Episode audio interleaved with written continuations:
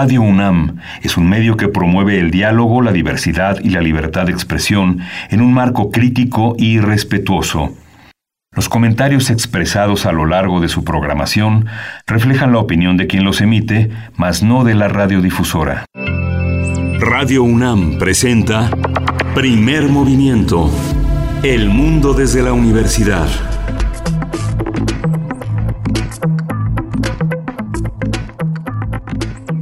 Hola, ¿cómo están? Bienvenidos, bienvenidas. Iniciamos primer movimiento en este miércoles. Hoy es 22 de julio del año 2020 y estamos iniciando nuestra transmisión de esta mañana. Yo soy Berenice Camacho. Saludo también a mi compañero Miguel Ángel Quemain, que está desde su casa de manera remota del otro lado del micrófono, además en una experiencia pues grabada hemos hecho, eh, hemos preparado una serie de contenidos para ustedes, pues para darnos un tiempo, un tiempo tal vez de respiro, eh, un tiempo sobre todo, bueno, sí, un, un, descanso tal vez, aunque la radio no para, no se detiene y eso pues ya es un privilegio. Pero estamos aquí, Miguel Ángel Quemain, ¿cómo estás? Buenos días. Hola, buenos días, Berenice Camacho. Eh, buenos días a nuestros radioescuchas. En realidad hay que decirles la verdad. Estos programas grabados los vamos a meter en una cápsula que vamos a hacer al vacío. Eh, no sabemos eh, qué es lo que vendrá más adelante, pero será un gran testimonio para las futuras generaciones.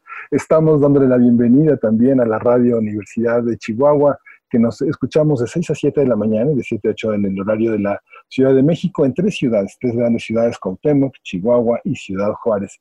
Este es el, el, menú que tendremos para hoy. Hoy vamos a arrancar con un miércoles de lectura y la editorial Proceso, que no solo es una revista, sino es una editorial que ha hecho toda una serie de libros que les hemos presentado ya, las mujeres del 68 en semanas anteriores, pero ahora es de Gutierritos a nada personal, a telenovela mexicana como fenómeno cultural. Y lo conversamos con Florence Toussaint, ella es profesora de la Facultad de Ciencias Políticas y Sociales de la UNAM. Ella colabora también en la revista Proceso desde hace más de 30 años y va a estar con nosotros en este diálogo. Así es, y después de esa conversación estaremos llegando como cada miércoles a nuestras fonografías de bolsillo con nuestro querido Pavel Granados. Él es escritor, es director de la Fonoteca Nacional y en esta ocasión nos hablará de los 100 años, el primer centenario de los Alegres 20. Vamos a conversar esto con Pavel Granados pues en unos momentos más antes de que termine esta, esta primera hora. Y el tema de los fideicomisos ha sido una de las, eh, una de las consignas que en las últimas semanas han tomado artistas eh, científicos. Y hoy vamos a tratar el tema del territorio científico. Justamente lo vamos a conversar con el doctor Antonio Lascano Araujo, quien es doctor en ciencias por la UNAM. Él es biólogo, ha sido un hombre muy consultado y justamente él ha emprendido toda una serie de cuestionamientos hacia la política científica, hacia la directriz del CONACYT y ahora justamente a lo que afectará presupuestalmente a la ciencia mexicana, que es la extinción de fideicomisos muy importantes para sostener presupuestalmente la actividad científica. Es una conversación eh, definitivamente que no se pueden perder, eh, Miguel Ángel, esta que tuvimos con el doctor Antonio Lascano, porque hace un balance muy interesante, le toma la temperatura a la ciencia, a la ciencia aplicada, al desarrollo científico, a las investigaciones y a las posibilidades también de desarrollar pues tecnología en este momento que ha significado pues para muchos países como México un impulso para la ciencia en este momento que la ciencia se mueve, pues bueno, es interesante e importante lo que nos pueda decir un personaje como el doctor Antonio Lascano. Y después estaremos en nuestra sección aire, recomendaciones culturales de Cultura UNAM. Vamos a estar conversando con la doctora Mari Carmen Sánchez. Ella es titular del área de intercambio de la Coordinación de Difusión Cultural de la UNAM y nos estará llevando a través de un breve recorrido sobre cómo han sido las cuarentenas a lo largo de la historia. Es eh, breve por decir poco, porque hay mucho que decir y precisamente con una con una mujer, con una especialista como la doctora Mari Carmen Sánchez, pues bueno, esa brevedad se puede prolongar bastante más. Así es que les invitamos a permanecer, Miguel Ángel Quemain, a permanecer aquí en las frecuencias universitarias. Recuerden, las dos primeras horas son horas ya preparadas, dos horas grabadas. La tercera estará a cargo de Miguel Ángel Quemain en vivo y a todo color desde su casa. Y, pues bueno, vamos con nuestro arranque, a hablar de esta publicación de Gutierritos a Nada Personal, la telenovela mexicana, una publicación de proceso. Primer movimiento. Hacemos comunidad. Miércoles de lectura. En el libro de Gutierritos, a Nada Personal, un viaje por la telenovela mexicana, publicado por la editorial Proceso, la autora Florence Toussaint explica que desde la década de los años 60 el consumo de telenovelas se convirtió en una práctica cotidiana, en un principio dirigida a las mujeres en el hogar, pero amplió sus públicos hacia los jóvenes e incluyó al público masculino. Así es, la autora nos lleva de la mano por la historia, el desarrollo, los personajes y sus actores. También, también eh, analiza el papel que fungen las y los escritores, guionistas de este fenómeno cultural que desde México ha trascendido fronteras de todo tipo, territoriales, idiomáticas y culturales. Para los investigadores y los analistas de la comunicación, la telenovela constituye un factor indispensable para entender la realidad del México actual, porque en algunos casos ha sido creadora o modificadora de estilos de vida, visiones del mundo e incluso concepciones políticas. La autora considera que la telenovela busca imponer su status, quo, es decir, intenta que las formas de vida no cambien y permanezcan los prejuicios, como la discriminación entre clases sociales. La socióloga Florence Toussaint a lo largo de más de 20 años ha realizado el seguimiento de los principales acontecimientos de la llamada pantalla chica en las páginas de proceso. Tendremos en estos momentos una conversación sobre el fenómeno cultural de las telenovelas en México y este día nos acompaña precisamente Florence Toussaint. Ella es profesora en la Facultad de Ciencias Políticas y Sociales de la UNAM y colaboradora en la revista Proceso, bueno, desde hace muchísimo tiempo, escritora también y nos da mucho gusto poder conversar contigo, Florence Toussaint. Muy buenos días, gracias por estar aquí en Primer Movimiento, bienvenida.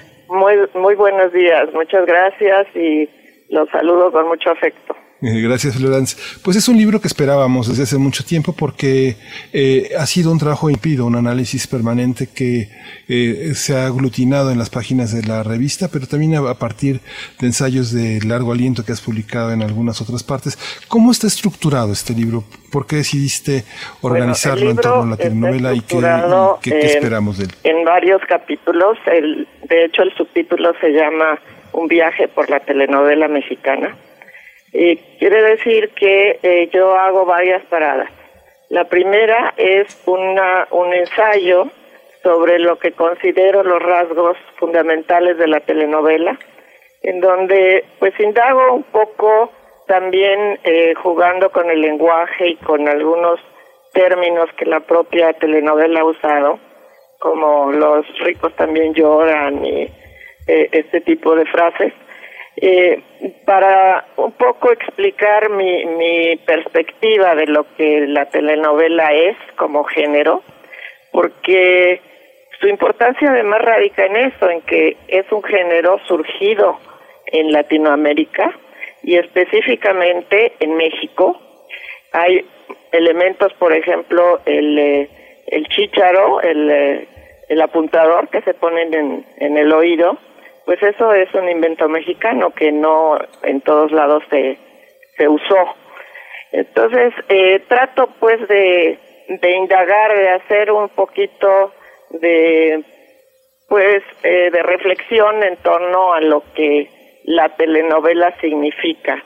Y significa también no solo en términos culturales, sino para el público. En algún momento digo que, bueno, es una cita cotidiana para muchísima gente en donde se pueden obviar los llantos de los niños, los reclamos del cónyuge y se puede uno eh, evadir de la realidad. Claro que todo, todas estas características conllevan pues la otra parte que ustedes ya han mencionado, que es precisamente pues la despolitización, el, el presentar un mundo que es totalmente ficticio y real y además eh, mostrarle también al, al público, a las mujeres en especial, pues cuáles son las vías de ascenso social. En general, estas no pasan de, de ser las de eh, las eh, cenicientas que se casan con el príncipe azul. Aunque también hay que señalar que la telenovela no siempre fue igual, empezó así, pero luego, hacia los años 80, que es donde entra el segundo, la segunda parada del libro, yo empiezo ya a hablar de las telenovelas en concreto basándome sobre todo en el trabajo que he venido haciendo en proceso desde hace mucho tiempo. Y este esta segunda parada habla ya de las innovaciones en la telenovela porque empiezan a entrar temas que antes absolutamente estaban vedados, no se tocaban para nada, como el suicidio, como el, em, la homosexualidad, como la violencia y e inclusive ya hay también algunas telenovelas tienen ya rasgos policíacos, claramente policíacos. Eh, entonces, esta es la segunda parada, digamos. Y ya después eh, viene la tercera parada, que es, eh, llegamos a 1993, en que la televisión pública es vendida, es adquirida por Salinas Pliego y se funda TV Azteca. Em, TV Azteca al principio no, no programa telenovelas porque obviamente son muy caras de hacer. Y el monopolio lo tenía Televisa, lo tuvo durante 20 años. Así que eh, en un principio no lo hace, pero después surge una, una empresa que se llama Argos. Y Argos eh, significa el gran parteaguas, tanto en la televisión eh, mexicana como y especialmente en la telenovela. Argos, eh, y por eso también el libro se llama De Gutierritos, es, no es la primera, es la segunda telenovela que se hace, a Nada Personal, porque Nada Personal es la primera telenovela que produce Argos, que se difunde en TV Azteca y que es eh, un parteaguas, es una vuelta de tuerca, porque ahí la telenovela sigue siendo un melodrama, hay una historia de amor, pero ya totalmente anclada en la realidad mexicana, con cantidad de eh, referencias a la política nacional de ese momento. Hay personajes, hay un expresidente que está ahí este, claramente delineado, aunque no se le ponga el nombre real, pero es este contexto el que le da esa ese giro a la a la telenovela. Y eh, por el lado de la producción también hay un, enorme cambio porque Argos empieza ya a grabar de manera eh, con técnica cinematográfica. Y eso pues le da un gran atractivo a la a las obras que, que va a producir.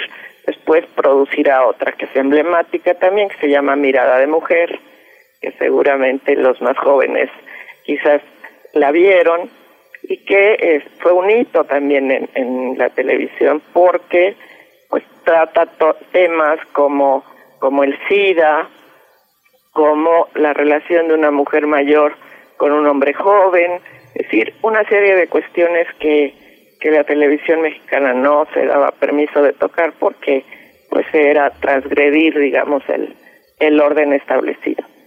Y finalmente la tercera parada, perdón, la cuarta parada, o sea, el último capítulo, en realidad es eh, poner ya el énfasis en lo que importa de la telenovela, no solamente por su contenido, sino porque se trata de un gran negocio. Y como es un gran negocio precisamente pues ha subsistido por esa razón. Yo creo que la telenovela todavía tiene aire para seguirse produciendo porque es un pues sí, es un gran negocio, ha sido exportada a más de 100 países la telenovela mexicana, la ha exportado tanto Televisa como TV Azteca. Y eh, incluso el nombre telenovela se ha quedado como una denominación de origen, digamos, porque en el extranjero ya no se habla de soap opera, ni se habla de, teledrama en esos términos, sino que para referirse a este tipo de obras se dice la telenovela, la, la telenovela mexiquén, por ejemplo, en, en una en una tesis que que yo revisé. Y eh, ya se utiliza el término telenovela, quiere decir que ya, pues es una, sí, como dije, una denominación de origen, me parece. Prácticamente un producto de exportación desde nuestro país para el mundo, Florence Toussaint. Eh, vamos a regresarnos un poquito, ya nos has contado cómo se integra este, este libro, pero ¿qué, ha significado para la televisión pública si nos vamos un poquito más a los primeros años, a las primeras décadas, eh, desde la cultura? Perdón, te escucho un poco mal. Me, escuchas un poco mal. Voy a tratar de pegarme un poquito más al, micro. Espero que sea ahí, suficiente. Ahí estoy bien. Pues cómo le entramos a tremendo tema que, que, culturalmente hablando de las telenovelas que ha confeccionado pues buena medida de las prácticas cotidianas de la sociedad mexicana que, que ha delineado también o marcado las pautas del comportamiento eh, mm, comportamiento y, pautas y estereotipos que como todo estereotipo son homogéneos son parcos eh, son maniqueos también pero qué ha dado la telenovela mexicana a la cultura eh, mexicana de una de, de la sociedad pues Sí, bueno, yo creo que ha dado eh, pautas, como dijiste bien, de comportamiento. También ha sido una especie de escuela emocional. Eh, ha afianzado algunos valores muy arraigados ya en, en la sociedad mexicana, como cierta religiosidad, cierta eh, fatalidad también, es decir, así somos y, y no hay remedio, tenemos que seguir siendo así. Eh, por otro lado, algunas telenovelas, porque también las hubo, eh, muestran, digamos, eh, una realidad un poco menos distorsionada y dejan ver ciertas características del, pueblo mexicano. ¿no? Ahora, lo que también es muy notorio es que, a diferencia de de otras obras, las series o, lo que se llama soap opera en Estados Unidos, las telenovelas, eh, en las telenovelas siempre está presente la, la diferencia de clase. Es decir, los pobres siempre aparecen, aunque aparezcan siempre en papeles menores, siempre subordinados, son discriminados, son muy maltratados, pero esa realidad está ahí y yo creo que ese es uno de los ganchos justamente de la telenovela, porque hay eh, clases sociales que se pueden identificar con este tipo de, personajes y eh, y por otro lado hay una un acento aspiracional. Y la la gente quiere ser como la princesa del cuento o como el que este está digamos eh, el hombre triunfador que tiene 20 mujeres a sus pies. Y, y bueno, todas estas, todos estos valores están presentes y se conjugan en, en una amalgama que en algunos casos pues es realmente deplorable, pero en otros casos está bien lograda y entonces es, es un reflejo de, de la realidad, de cómo somos. Y muy al principio la telenovela también lo que hizo fue crear hábitos de, de consumo, porque había que consumirla en un horario, en ciertos días, había que seguirla de lunes a viernes, y eso eh, de alguna manera generaba unos horarios domésticos para, para poder seguir la telenovela. Hoy eso ya ha cambiado mucho porque pues desde que tenemos internet y las redes sociales y es decir ya prácticamente a cualquier hora se pueden ver estas estas obras claro para quien tiene los medios tecnológicos Florence, ¿tú crees que, eh, bueno, ¿cómo, cómo se modificó? ¿Tú, ¿Tú observas una modificación en los roles, en la forma de enfocar las cuestiones sociales a partir de que la novela se exportó? ¿Quiénes son, quiénes son los clientes de estas grandes televisoras, de estas grandes productoras? Está la televisión brasileña, la colombiana, la venezolana, en, en, su momento. Eh, para, ¿Para quién exportamos y cuáles son los temas que modifican esta, esta, afilia, esta afiliación a la exportación? Bueno, la, la telenovela se exporta a 100 países, no solamente de Latinoamérica, sino se exportó a Rusia, se exportó a España, Italia, Francia, y eh, esta exportación obviamente tenía que buscar temas universales para que en cualquier lugar del mundo se pudieran ver. Pero em, en algún tiempo estos, eh, pues estos temas, esta temática, se, se generalizó. Eh, la telenovela es una especie de, em, de exportación, digamos, tipo Hollywood. ¿Por qué? Porque la telenovela tuvo y tiene un Star System, es decir, creó unos personajes, unos, unas estrellas que ahí están y que ahí siguen. Y en muchos casos eran las estrellas las que las que eran requeridas, digamos, desde, desde el extranjero y muy conocidas. Entonces, de pronto, por ejemplo, Verónica Castro llegaba a Rusia y era recibida como un gran personaje, ¿no? O eh, la oías hablar en hindi o la podías oír hablar en portugués, en italiano, por el doblaje. Todo esto gracias también a, a la tecnología que se pudo se pudo exportar. Y en algún momento Televisa intentó hacer coproducciones, por lo menos con actores de otros de otros países. Hubo un tiempo en donde pues eh, convivían en una telenovela y creo que todavía en algunos casos lo hacen actores colombianos, venezolanos, cubanos, eh, mexicanos para darle ese toque, digamos, internacional. Pero como la telenovela se exportó básicamente a televisoras comerciales en el mundo, entonces eh, eso fue a partir de los 80, porque antes eh, en Europa, por ejemplo, eh, no había televisión comercial privada. A partir de fines de los 80 empezó esto a cambiar y entonces aparecieron algunas televisoras em, ya privadas, comerciales, que requirieron de estos materiales. Entonces, el, el, la, y bueno, el cambio de temática en el libro yo lo voy marcando.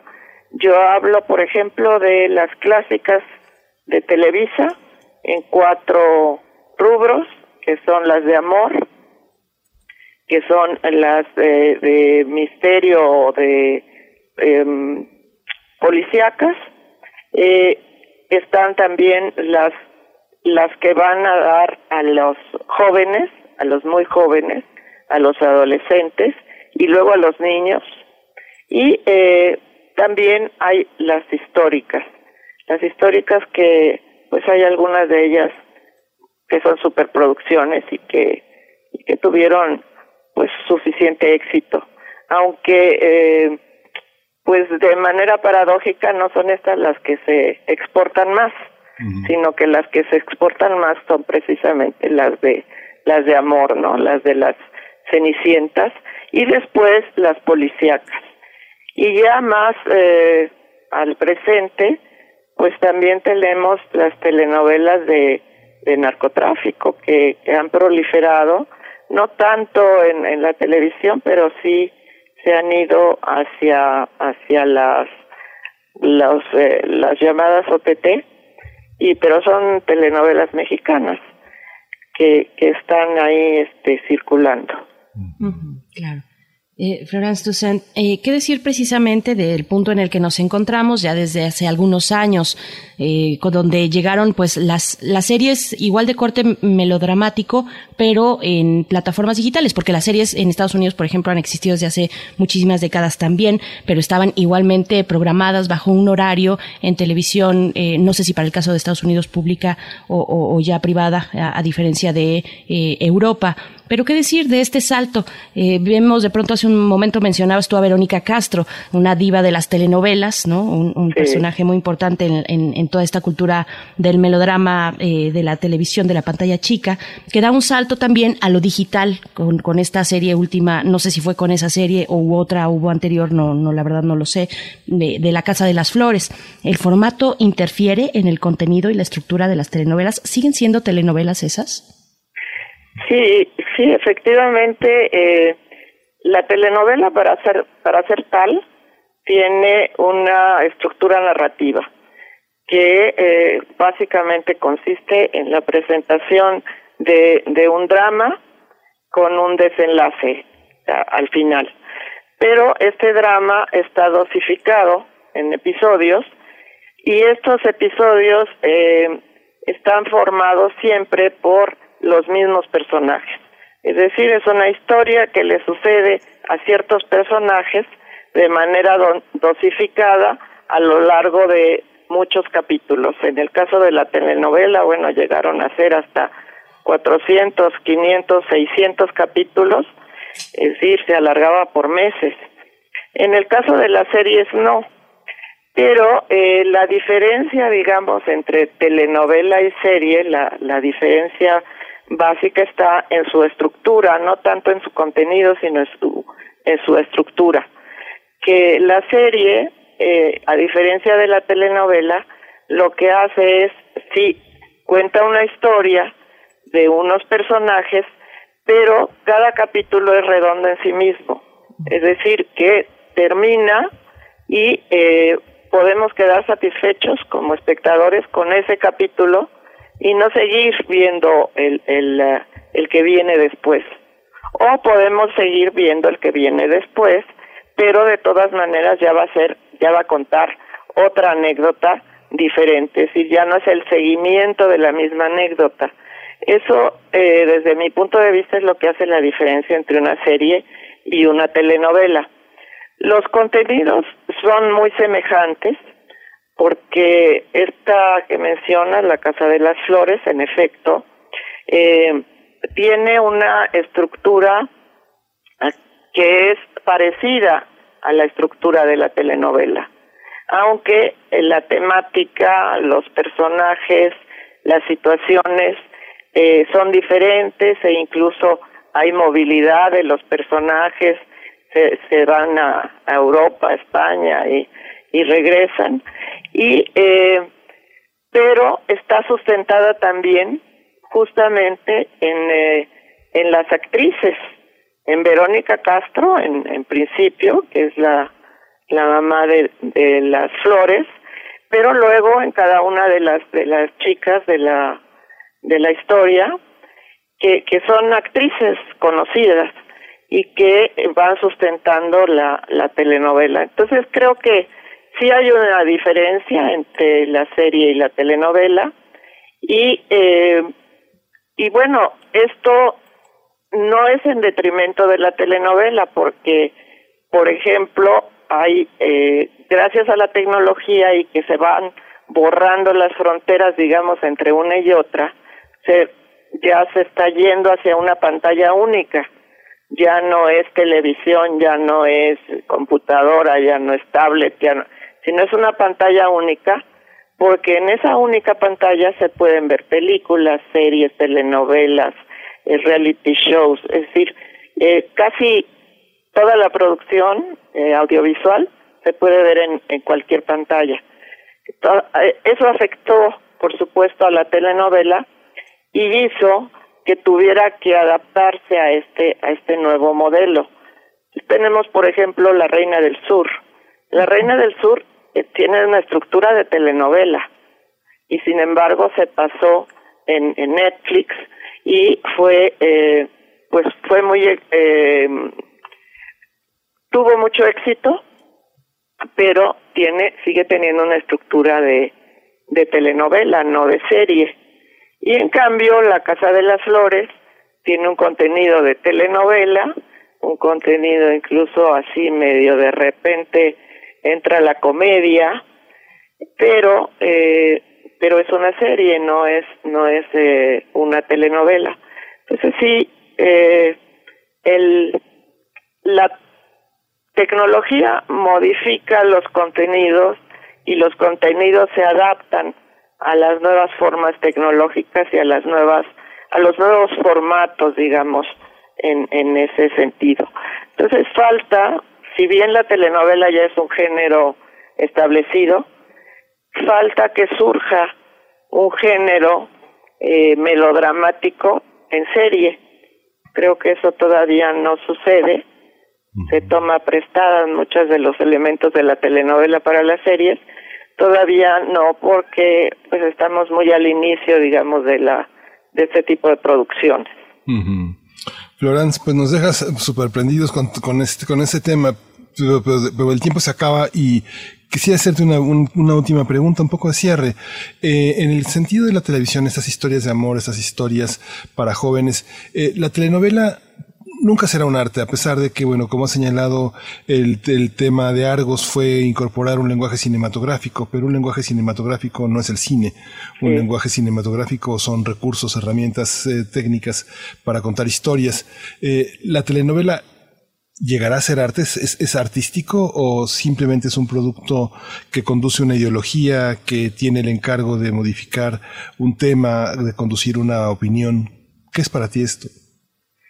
Sí, bueno, es, es, eh, es difícil responder esa pregunta porque eh, si la vemos desde el punto de vista de la división entre las bellas artes y el arte popular o lo popular, pues no, no, la telenovela no llega a alcanzar esa, ese estatus de arte. Pero si lo vemos como un arte popular, como una artesanía quizá. Pues sí, hay algunas telenovelas que, que logran ese, ese nivel, ese estatus. ¿Por qué? Bueno, porque en primer lugar le hablan directamente al, al espectador y, y le dicen cosas y el espectador se, se proyecta y se identifica con, con los personajes y, e inclusive puede eh, haber en alguna telenovela personajes que eh, evolucionan en el tiempo, que cambian según las circunstancias, y esto, bueno, las acerca mucho más a una novela, por ejemplo. Y, y hubo, eh, por ejemplo, Carlos Olmos, fue un escritor de, de telenovelas que hizo esta muy, muy conocida Cuna de Lobos, que fue un, un parteaguas también en la telenovela porque el día que terminó pues tuvo el rating más alto y eh, las ovaciones de la tarde sacó en sus ocho columnas no el final de la telenovela. Eso era como inédito totalmente. Y y bueno eh, hay otras como el vuelo del águila como incluso ciertas partes o secuencias de nada personal o de mirada de mujer, pues sí tienen eh, la actuación, tienen el escenario, tienen el, la, eh, las tomas cinematográficas, eh, los colores inclusive, que, que tú puedes decir, pues sí, se trata de una escena que tiene este, esta cualidad, esta calidad artística que tienen otras obras más elaboradas, ¿no? Como una obra de teatro o una película. Por supuesto, pues se nos queda mucho que seguir conversando, muchos temas, ahondar en, en las telenovelas históricas, por ejemplo, en fin, en esas otras que, que de otras, otro tipo de temáticas que marcaron finalmente, pues parte de, de la cultura, de la educación también, incluso sentimental de, de la sociedad mexicana. Florence Toussaint, eh, pues invitamos a la audiencia a que se pueda acercar a tus publicaciones en, en proceso, que pueden encontrar eh, de una manera muy vasta en, en Internet, y también a acercarse a esta publicación de Gutierritos a nada personal, un viaje por la telenovela mexicana de Ediciones Proceso. Te agradecemos, te mandamos un abrazo y pues estaremos atentos, atentas a tus publicaciones. Muchas gracias, Florence. Yo les agradezco también y les mando un abrazo muy afectuoso, los sigo casi todas las mañanas. Muchas gracias. gracias, muchas gracias, Florence. Hasta pronto. Primer movimiento. Hacemos comunidad. Vamos a escuchar esta mini producción de Radio UNAM. Recuerden que pueden encontrar esta serie y todos los programas en www.radiopodcast.unam.mx.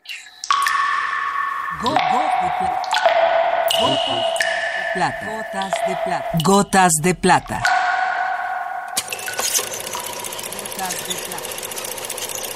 El cine en dosis homeopáticas.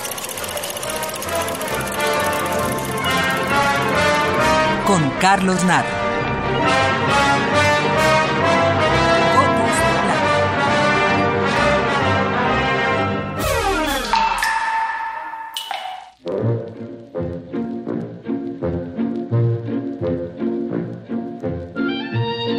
Chaplin protestó de manera enérgica contra el advenimiento del cine sonoro. Y Charles Chaplin no fue el único. Algunos de los directores más notables de su época como Einstein, lanzaron un manifiesto previniendo acerca de los males que podría traer consigo esta modificación. Esta actitud, que hoy puede parecernos conservadora, en verdad obedecía a la defensa del arte cinematográfico, o más bien a la defensa de la posibilidad del cine como arte. Se denunciaba ahí la inminencia de un cine condicionado exclusivamente por razones comerciales. Rudolf Arnheim, en su conocido libro El cine como arte, encuentra en la raíz del arte cinematográfico las dificultades que éste tiene que superar para expresar algo, y cómo las propias limitaciones del medio, como el carecer de sonido, obligan a los cinematografistas a encontrar sus propias fórmulas expresivas, dando lugar a una nueva forma de expresión artística. Nuestros queridos directores de los años 20 tuvieron razón con la llegada del sonoro llegó una enorme cantidad de cine chatar, del que ya jamás nos vamos a librar, según creo. Pero con el sonido también se amplían los recursos y posibilidades del cine. El propio Chaplin, quizá el más obstinado detractor del sonido, fiel hasta la muerte de la mudez de su entrañable vagabundo Charlotte, incorpora el sonido pero no le da la palabra. Por eso es tan curiosa la canción que en tiempos modernos interpreta Charlot. Canción para la cual Chaplin inventa un extravagante conjunto de sonidos que no se asemejan a las palabras de ningún idioma conocido, y así hace cantar a Charlotte.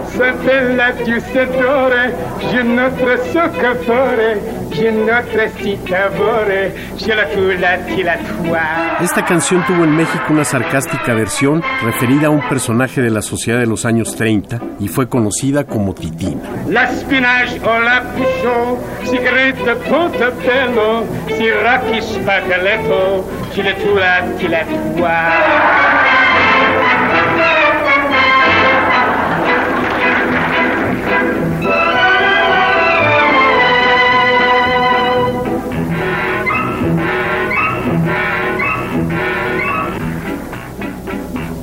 Signora Pilastina, voulez-vous la teximide Le zionta sous la cita, sous la tula, sous la wa.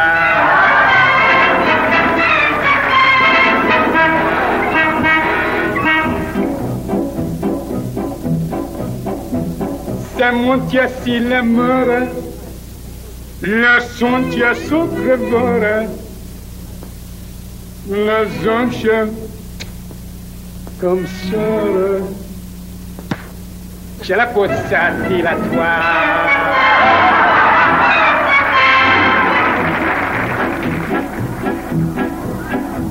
J'ai notre seule mine, j'ai notre seule cantine, je laisse trop sa vite.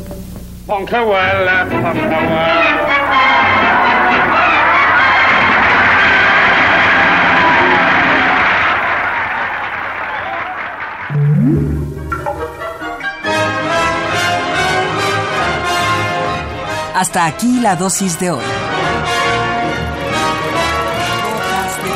Gotas de plata. Primer movimiento Hacemos comunidad. Fonografías de bolsillo. Y le damos la bienvenida a nuestro querido amigo Pavel Granados, antes que nada nuestro amigo, él es escritor y director de la Fonoteca Nacional a cargo de esta sección Fonografías de Bolsillo y hoy nos hablará de los 100 años de los Alegres 20. ¿Cómo estás, querido Pavel? Buenos días. Bere, muy, muy contento de saludarlos como cada miércoles y pues estaba pensando, he estado pensando desde hace tiempo que pues estamos a 100 años de una década que bueno pues que terminó en un momento muy difícil la eh, pues la crisis económica de 1929 y que empezó también con una crisis tremenda porque fue fueron los el tiempo de la influencia española y el, el final de la Primera Guerra Mundial y sin embargo nosotros nos acordamos de ella, de esa década, como los alegres 20 y creo que pues vale la pena, estamos a 100 años y es una década que pues ahora, después de tanto tiempo, yo creo que es la primera década que podemos documentar audiovisualmente por casi en su totalidad, es decir, podemos oír su música, podemos oír sus voces, podemos ver sus imágenes y de aquí en adelante pues seremos recordados también de manera audiovisual, esperemos, ¿no? Dentro de 100 años podrán saber cómo fue la década de 2020 por estos recursos, ¿no? Eh, pues es una... Nadie pensaría que los 20 iban a ser recordados como una década tan alegre en medio de esta pues, de esa coyuntura que la que la inició, ¿no?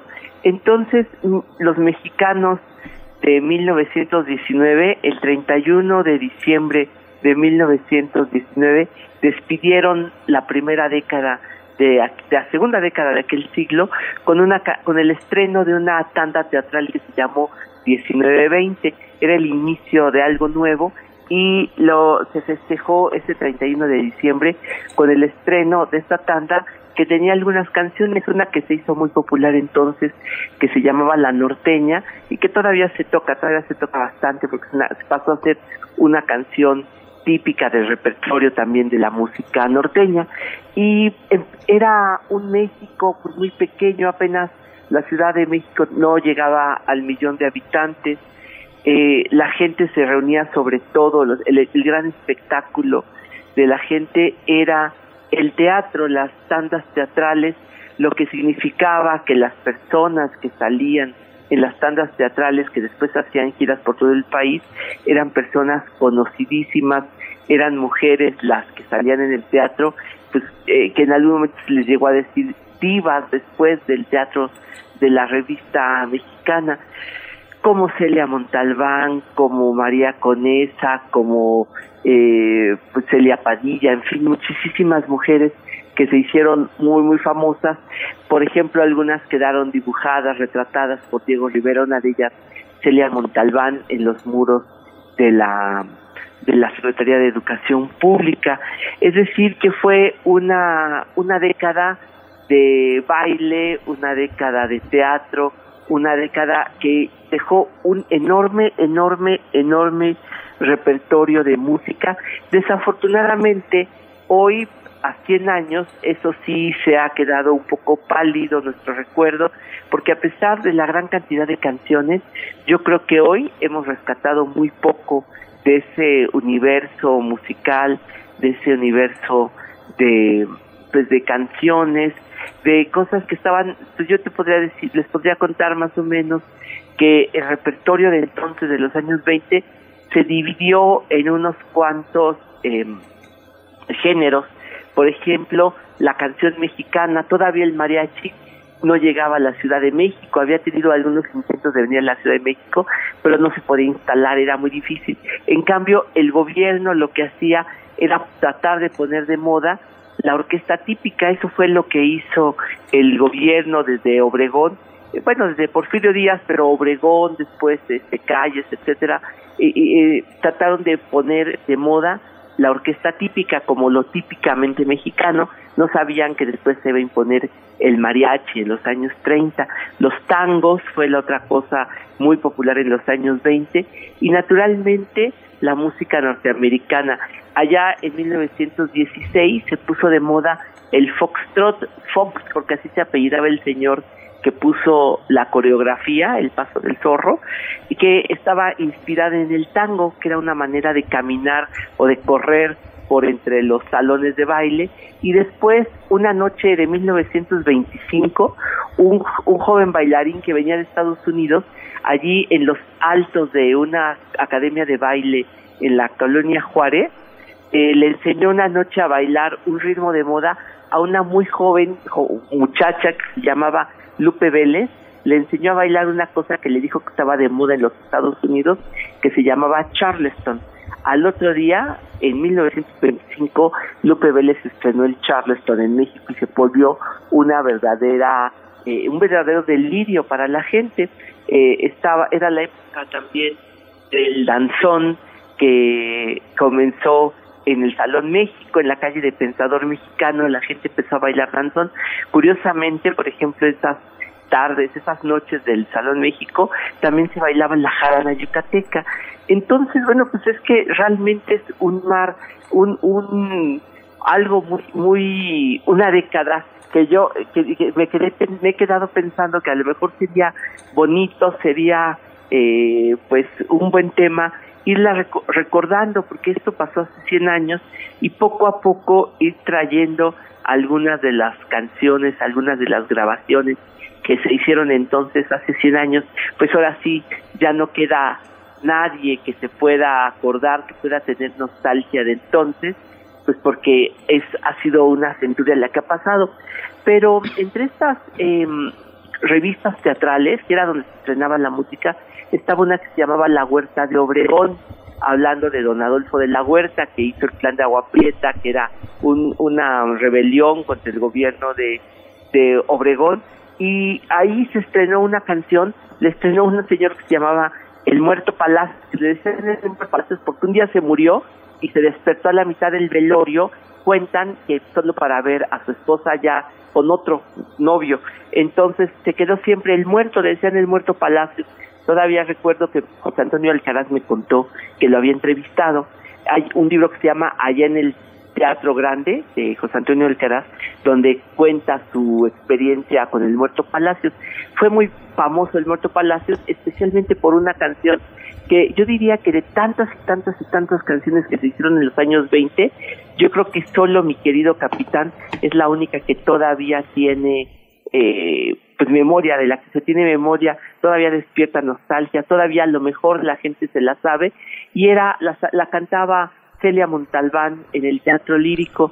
Y pues esta es una grabación que traje ahorita de 1920, pues yo diría que como para abrir, como para que sea la obertura y que ojalá podamos hacer una serie de anecdotarios y programas y grabaciones de lo que pasó hace 100 años, que serían el inicio de los Alegres 20. No sé ustedes qué opinan.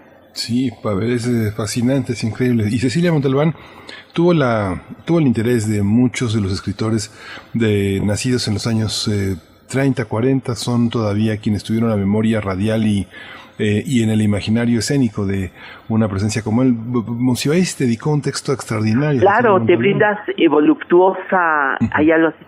¿Te acuerdas tú el nombre? No me acuerdo el nombre, pero es un texto fascinante sobre todo ese mundo periférico, ¿no? tienes toda la razón. está, lo recogió después en eh, escenas de pudor y liviandad. Ajá. Sí, sí es cierto. Pues ojalá, pues espero que les guste el tema como para después ir trayendo poco a poco lo que se bailó y se cantó entonces. Sí. Nos gusta, nos gusta mucho, Pavel, eh, y que nos vayas también orientando para aquellos que estén en su interés, pues acercarse a esta música de la primera, las primeras dos décadas del siglo pasado en nuestro país, por dónde podemos buscarle, dónde se encuentran esas grabaciones, un poquito de esta arqueología sonora que nos traes cada, cada miércoles, pues eh, estaremos esperando estas entregas. Muchas gracias, Pavel. No, pues ustedes, entonces escuchemos ahora, mi querido capitán, es la Orquesta Columbia, se grabó esto en Estados Unidos en 1920. Vamos, a escuchar. Con esto te despedimos, querido Pavel, hasta el próximo miércoles. Y también nos despedimos de la Radio Universidad de Chihuahua. Los dejamos con esta pieza. Después nos iremos al corte y volveremos para la segunda hora.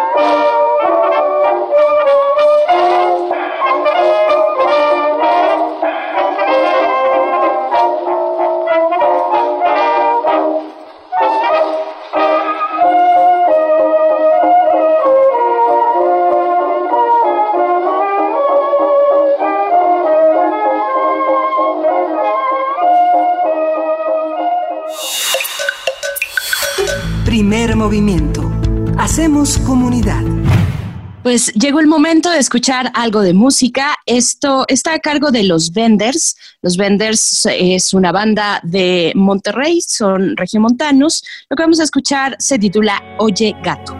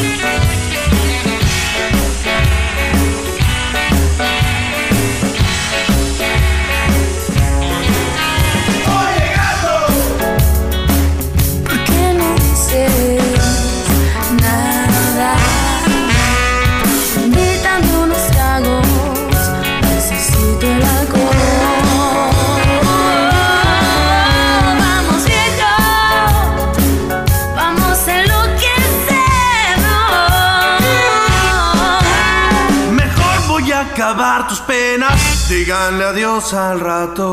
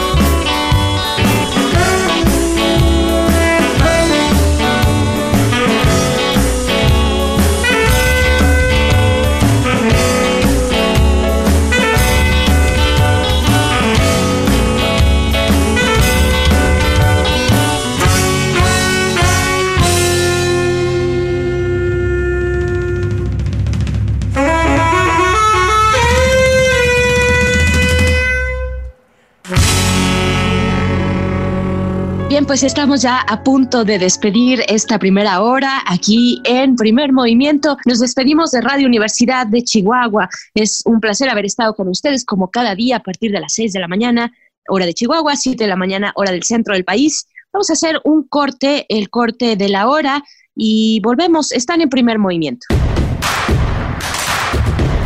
Síguenos en redes sociales. Encuéntranos en Facebook como Primer Movimiento y en Twitter como arroba PMovimiento. Hagamos comunidad.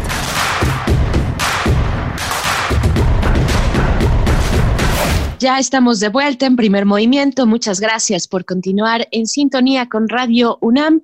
Estamos transmitiendo a través del 96.1 de FM, en el 860 de AM también. Y pues bueno, nos unimos en este momento a la transmisión de la radio Nicolaita en el 104.3. Llegamos así a Morelia. Un saludo a toda la comunidad de la Universidad Michoacana de San Nicolás de Hidalgo. Mm, yo soy Berenice Camacho y saludo también a mi compañero Miguel Ángel Quemán, que estamos ahora en, un, en dos primeras horas eh, grabados. Eh, ya hacia la tercera estarás tú, Miguel Ángel, a todo color y en vivo, pero te doy la bienvenida. ¿Cómo estás? Gracias, gracias Berenice Camacho. Estamos aquí en primer movimiento, estamos en la segunda hora del primer movimiento. Vamos a tener una reflexión sobre los fideicomisos para la ciencia en México. Vamos a conversar con Antonio Lascano Araujo, quien es doctor en ciencias de la UNAM, es biólogo especializado en biología evolutiva, y vamos a tener una participación eh, sobre un breve recorrido sobre cómo han sido las cuarentenas a lo largo de la historia. Y esto es en la sección aire que hemos implementado justamente con la coordinación de difusión cultural de la UNAM con sus titulares para, para hacer una, una exploración sobre los temas más importantes de la cultura que nos rodea. La doctora Mari Carmen Sánchez, titular del área de intercambio de la coordinación de difusión cultural, es quien expone hoy este tema. Por supuesto. Y bueno, estamos grabados, pero eso no impide que ustedes eh, se puedan acercar a nuestras redes sociales. Recuerden que estamos en Twitter como arroba PMovimiento y en Facebook nos pueden encontrar como primer movimiento UNAM y es una forma también de hacer comunidad. Hacia la tercera hora pues estará Miguel Ángel Quemain en vivo completamente y, el equipo también, Tamara Quiroz a cargo de las redes sociales pues está pendiente eh, de, lo que ocurre ahí y de estas formas pues digitales ahora que también estamos en estos momentos, que continuamos en estos momentos de, eh, pues de encierro para tantos lugares de la República, pues también es importante hacer comunidad y usar los espacios digitales. Vamos, vamos entonces a escuchar nuestra nota del día, esta conversación con el doctor Antonio Lascano Araujo acerca de los fideicomisos para la ciencia en México. Vamos a escuchar y volvemos a estar en primer movimiento. Primer movimiento. Hacemos comunidad. Nota Nacional. Hace algunos días, Dolores Padierna, diputada del Partido Movimiento de Regeneración Nacional, presentó una iniciativa de reforma que pretendía eliminar 44 fideicomisos de la Administración Pública Federal, entre los que se encuentran algunos dedicados a la ciencia e investigación. El objetivo, según la legisladora, es atender los efectos de la pandemia del nuevo coronavirus en los sectores de salud y economía y asegurar la operación de los programas sociales del gobierno federal. A través de su cuenta de Twitter, afirmó que la iniciativa también buscaba eliminar la opacidad y discrecionalidad en el uso de recursos públicos. Sin embargo, tres, eh, tras dos días de protestas, sobre todo desde la comunidad cinematográfica, el diputado Mario Delgado, coordinador de los diputados de Morena, anunció que la iniciativa sería enviada a la congeladora, aunque dos días después el presidente Andrés Manuel López Obrador pidió al Congreso aprobar esa reforma. Por su parte, la comunidad científica manifestó mediante una misiva enviada a los legisladores su preocupación por la iniciativa de Morena y pidió que sea retirada de manera definitiva. La carta, firmada por al menos un millar de científicos y científicas de este país, advierte que la desaparición de dichos fideicomisos sería un desastre para el funcionamiento de la ciencia en México y para el desarrollo del país. Y bien, pues vamos a conversar esta mañana sobre la ciencia en México, la ciencia en México y la iniciativa de ley que pretende la desaparición de 44 fideicomisos públicos. Para ello nos acompaña esta mañana en la línea de Radio UNAM el doctor Antonio Lascano Araujo. Él es doctor en ciencias por la UNAM, biólogo especializado en biología evolutiva.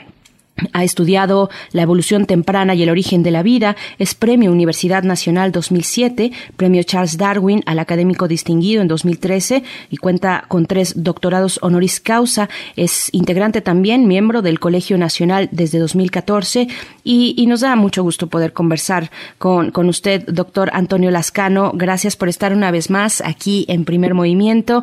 Gracias por conversar con nuestra audiencia. Muy buenos días. ¿Qué tal, Berenice? ¿Cómo le va? Buenos días. Gracias, buenos días. Me va muy bien a pesar de todo este momento complicado en el que estamos atravesando, pues por nuevos retos, retos importantes, doctor Lascano. Yo, yo le, le invitaría a que antes que nada, antes de meternos en esta cuestión de los fideicomisos, nos compartiera un comentario, una reflexión, eh, digamos, en términos amplios sobre el impulso que esta pandemia, que este momento de pandemia, de complicación, le ha dado a la ciencia, a la ciencia en nuestro país, a, a las posibilidades que se tienen, que se están emprendiendo con este motor que ha sido la pandemia para desarrollar eh, innovación, innovación tecnológica, innovación científica. ¿Cómo está ese panorama en nuestro país? Bueno, lo que habría que decir es que el, eh, el compromiso de la comunidad académica con el país se ha visto reflejado en una enorme cantidad de iniciativas que van desde propuestas para cómo atender problemas sociales tan brutales como la violencia en contra de niñas y mujeres provocada por el encierro, hasta el desarrollo de alternativas tecnológicas como el diseño de ventiladores eh, que se han propuesto eh, una actitud muy crítica y el desarrollo de modelos del crecimiento de la de la pandemia por parte de distintos investigadores, la creación de eh, alternativas para eh, resolver problemas de la educación a distancia, propuestas de pruebas más rápidas, más eficientes, más baratas, propuestas de terapias para los pacientes. Y finalmente lo que esto está reflejando yo creo es la el involucramiento directo que tienen los investigadores, la, la comunidad científica, las científicas eh, de México para atender un problema tan urgente, tan brutal como el que estamos viviendo.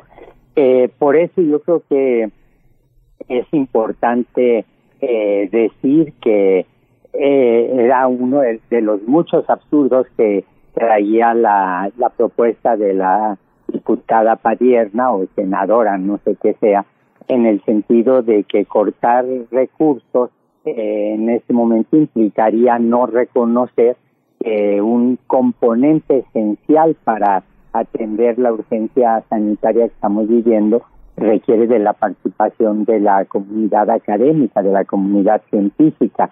Y yo en algún momento dije, y créame que lo sostengo, que la actitud de la diputada o senadora eh, Dolores Padierna me recordaba eh, cómo se comportó el virus de la viruela como el mejor aliado de Cortés durante la conquista, el mejor, la mejor aliada de la de la eh, pandemia de coronavirus parecía ser la el grupo de simpatizantes de Morena que estaban apoyando esa propuesta, ¿no? La diputada Padierna, ¿cómo ¿Cómo entender una, una decisión, una propuesta como esta? Es una noticia que pone a los fideicomisos a revisión bajo la lupa eh, y que se pone esa propuesta en contraste con lo que decía eh, la directora del CONACIT, eh, María Elena Álvarez Bulla, que se presentó el jueves pasado en la conferencia vespertina con, con López Gatel, y ella hablaba, a, a pregunta expresa de algún colega eh, reportero, habló de, primero de los ventiladores, ¿no? De, de esta entrega de ventiladores que empezaría su fabricación a partir del 15 de mayo, pero también de ahí brincó a hablar de todo un ecosistema en investigación científica que se está proponiendo o impulsando desde CONACID, que está eh, siendo apoyado por el gobierno y que con ello vendría posteriormente eh, un desarrollo de industrias nacionales abocadas a los distintos ámbitos de la ciencia, en este caso aplicada a la salud. Este impulso que ha venido, del que, del que estamos eh, inicialmente hablando en esta conversación, doctor, que ha venido dando la pandemia a la ciencia en general en el mundo y para el caso de México también. ¿Cómo ver estos contrastes? Lo que dice la directora de CONACIT, hablando de todo un ecosistema en investigación científica, frente a esta eh, discusión o esta puesta en revisión o bajo la lupa de los fideicomisos dedicados a la ciencia? Bueno, en realidad eh, las declaraciones de la doctora Álvarez Bulla, que es ecóloga y por eso habla de ecosistemas de producción científica y una serie de términos un poco forzados, en realidad sus declaraciones son eh, representan uno más de los enormes desencuentros que ha tenido la dirección actual del CONACYT con la comunidad eh, científica, con la comunidad académica, lo cual es una pena porque en realidad, si uno se fija, eh, ella nunca adoptó la posición adecuada que hubiera sido la de precisamente defender eh, los recursos que se le dan a la investigación en lugar de haber eh, en un momento dado pretendido centralizar las eh, los recursos, eh, se olvida, por ejemplo, de que si hay alguna comunidad que es constantemente evaluada, es precisamente la comunidad científica. Tenemos que entregar reportes, eh, no se evalúan nuestros compañeros, nuestros colegas, no se evalúan los estudiantes, no se evalúan los comités del SNI, no se evalúan los comités de editoriales de las revistas, nos evalúan lo, la comunidad cuando publicamos algo. A mí me gustaría que de, con ese mismo rigor, esa misma evaluación, eh, fueran sujetos todos los funcionarios, eh, por ejemplo, del CONACYT, para ver cuántos de ellos pasaban esos exámenes o esos filtros tan rudos. Eh, yo creo que la buena noticia es que se llegó a un acuerdo para evitar la desaparición de los fideicomisos de la ciencia, pero esto no es una dádiva generosa ni una iniciativa que haya venido de ni de la doctora Álvarez Bulla ni del CONACYT mismo, sino es el resultado de la presión de la comunidad científica, de la sensibilidad de, eh, por ejemplo, la Secretaría de Hacienda y desde luego de la de algunos funcionarios, el oficial mayor del CONACYT, que fue quien condujo las negociaciones a un término bastante razonable hasta este momento. Eh, hay que decir que hay una serie de instituciones que están sectorizadas, por ejemplo el INA, eh, por ejemplo la CONAVIO, por ejemplo la investigación que se hace en la Semarnat, por ejemplo, la Comisión eh, Nacional de Áreas Naturales Protegidas, que son esenciales para el desarrollo de la investigación científica en el país y que tienen que recibir exactamente el mismo apoyo.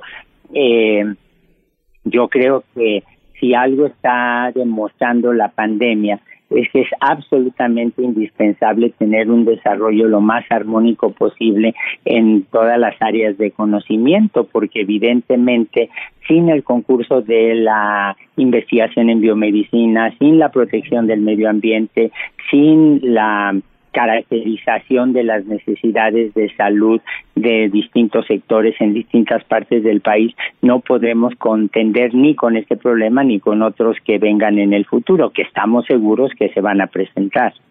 Claro. Eh, como eh, aquí en este espacio, y hemos visto también eh, que en general, eh, hablando de estos fideicomisos, la cultura ha levantado la mano, se han organizado sobre todo creadores cinematográficos para, para parar, para poner un freno a esta desaparición de fideicomisos, en específico algunos.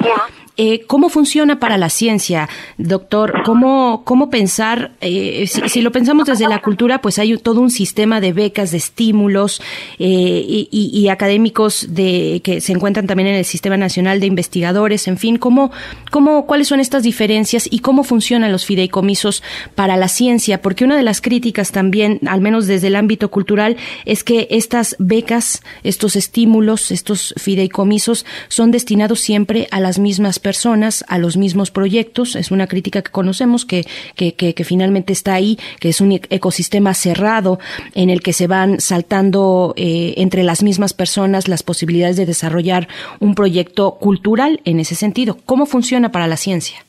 Bueno, en, en primer lugar hay que decir que tanto la cultura como la investigación científica son proyectos a largo plazo que debe tener toda sociedad, todo país.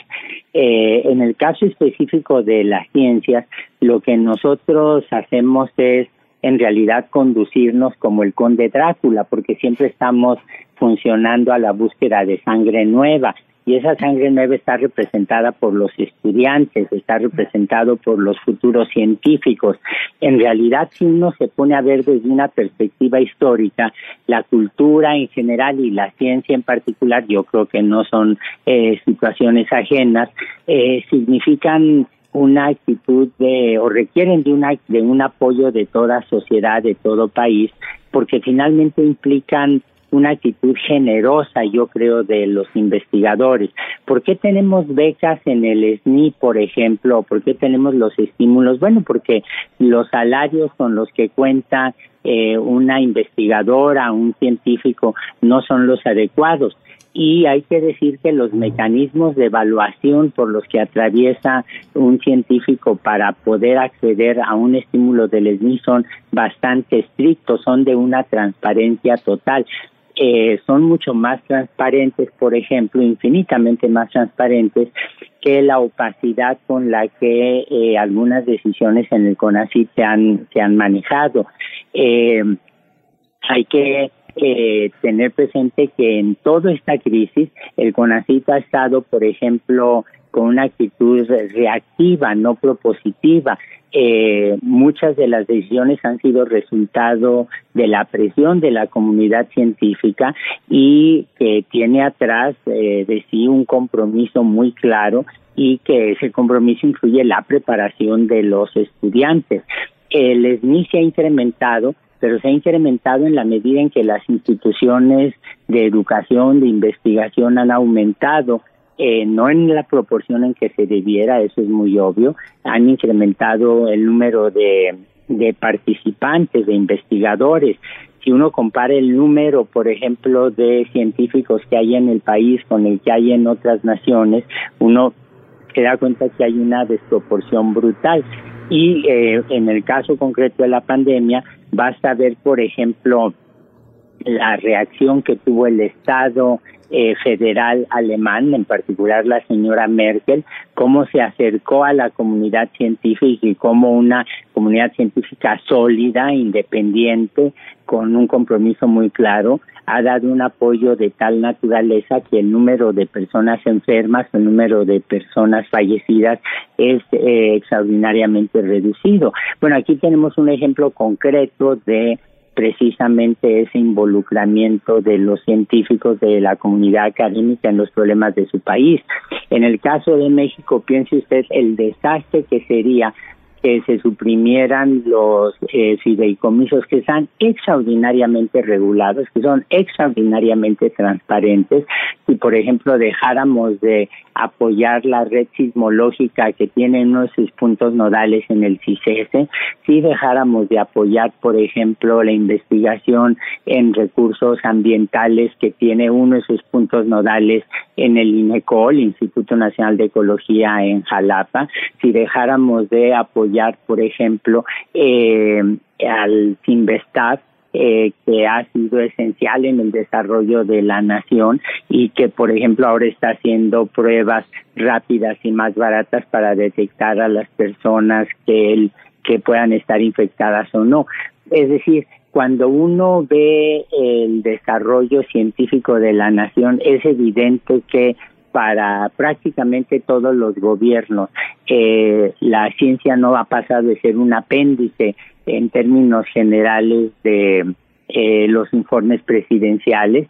Íbamos razonablemente bien, pero en el 2017, todavía bajo el gobierno del licenciado Peña Nieto, hubo un recorte brutal que afectó las becas, que afectó los programas de investigación, que afectó los proyectos y ahora este intento de acabar con los fideicomisos, bueno, eh, simplemente refleja una falta de involucramiento de el nuevo gobierno en el desarrollo de la ciencia, que se paró, sí se paró, pero no por la gracia y buena voluntad de el Estado mexicano o de la visión de el CONACYT, sino se paró gracias a la presión que ejercieron los científicos. Es decir, como si no tuviéramos suficiente para estar contendiendo con la pandemia y con el coronavirus, ahora tenemos que estar enfrentados eh, eh, con eh, la clase política que no comprende la importancia de la investigación científica que por muy básica que pueda ser, tarde o temprano va a tener aplicaciones prácticas. La transparencia, no sé si la transparencia, pero al menos sí eh, la reducción de gastos, la austeridad republicana, pues ha sido una de las banderas de, de este gobierno desde la campaña, desde antes de la, de la última campaña. Eh, al margen de, de esta propuesta legislativa de la diputada Padierna, doctor, eh, ¿Hay necesidad de poner a los fideicomisos a revisión? ¿Cuál es la vigencia, digamos, que tendrían algunos y la necesidad de reformarse de otros? ¿Cómo está toda esta configuración de los proyectos científicos en nuestro país, de los cuales participa de una manera muy activa eh, y como punta de lanza la universidad, la UNAM, a la que pertenecemos? ¿Cómo, eh, ¿Cómo entender esta parte de rendición de cuentas, de transparencia y de actualizar también, que eso se, se antojaría como una buena idea, actualizar los formatos de fideicomisos, aquellos que son, por ejemplo, de fondos mixtos que se establecen entre eh, alguna instancia eh, de investigación y un gobierno de, de, de, alguno de los estados, en fin, ¿cómo, ¿cómo está todo este complejo entramado de instituciones de transparencia de fideicomisos? Bueno, lo que, lo que habría que hacer, su pregunta es muy buena, pero lo que habría que hacer es facilitar eh, en realidad los trámites burocráticos abatiendo el, el, papeleo que hay atrás. En cuanto a la transparencia, déjeme decirle que esa existe. Eh, de hecho, la propuesta original de la de la desaparición de los fideicomisos violaba la ley y violaba la ley porque eh, implicaba que de repente se apropiaran buen, bienes muebles e inmuebles eh, que son de fondos mixtos y la constitución hasta donde yo sé, no soy abogado, pero hasta donde yo sé está en contra precisamente de ese tipo de expropiaciones eh, la cantidad de cuentas que tiene que rendir eh, cada investigadora, cada científico es absolutamente brutal, tanto en grupo como de manera eh, individual. Y en lo que a la austeridad se refiere, mire, si se hacen cuentas, es cierto que son anécdotas, pero si se hacen cuentas, se quedaría la gente asombrada del número de ocasiones en que somos los investigadores los que eh, prestamos dinero, ya no digamos para comprar una sustancia, sino incluso para compensar las becas que no llegan a tiempo para los estudiantes. Yo le puedo poner un caso muy concreto como ejemplo, que es mi caso. Yo viajo mucho, viajo siempre en la misma línea aérea y cada vez que hay un congreso internacional, las millas que acumulo con viajar de esa manera me permiten llevar a estudiantes eh, a los congresos, cuando esto no debería ser así. Eh, la cantidad de colegas que eh, conozco que tienen laboratorios que requieren de insumos muy costosos, que dan de su dinero para que se puedan comprar las sustancias, los aparatos, es enorme. la cantidad de laboratorios en donde los estudiantes creen estar recibiendo un apoyo de una beca cuando en realidad es un regalo que hacen los responsables de esos laboratorios sin que los estudiantes se enteren es, es enorme. Entonces, si alguien conoce de austeridad republicana o no, pero científica y académica ciertamente, somos precisamente la comunidad académica. Claro.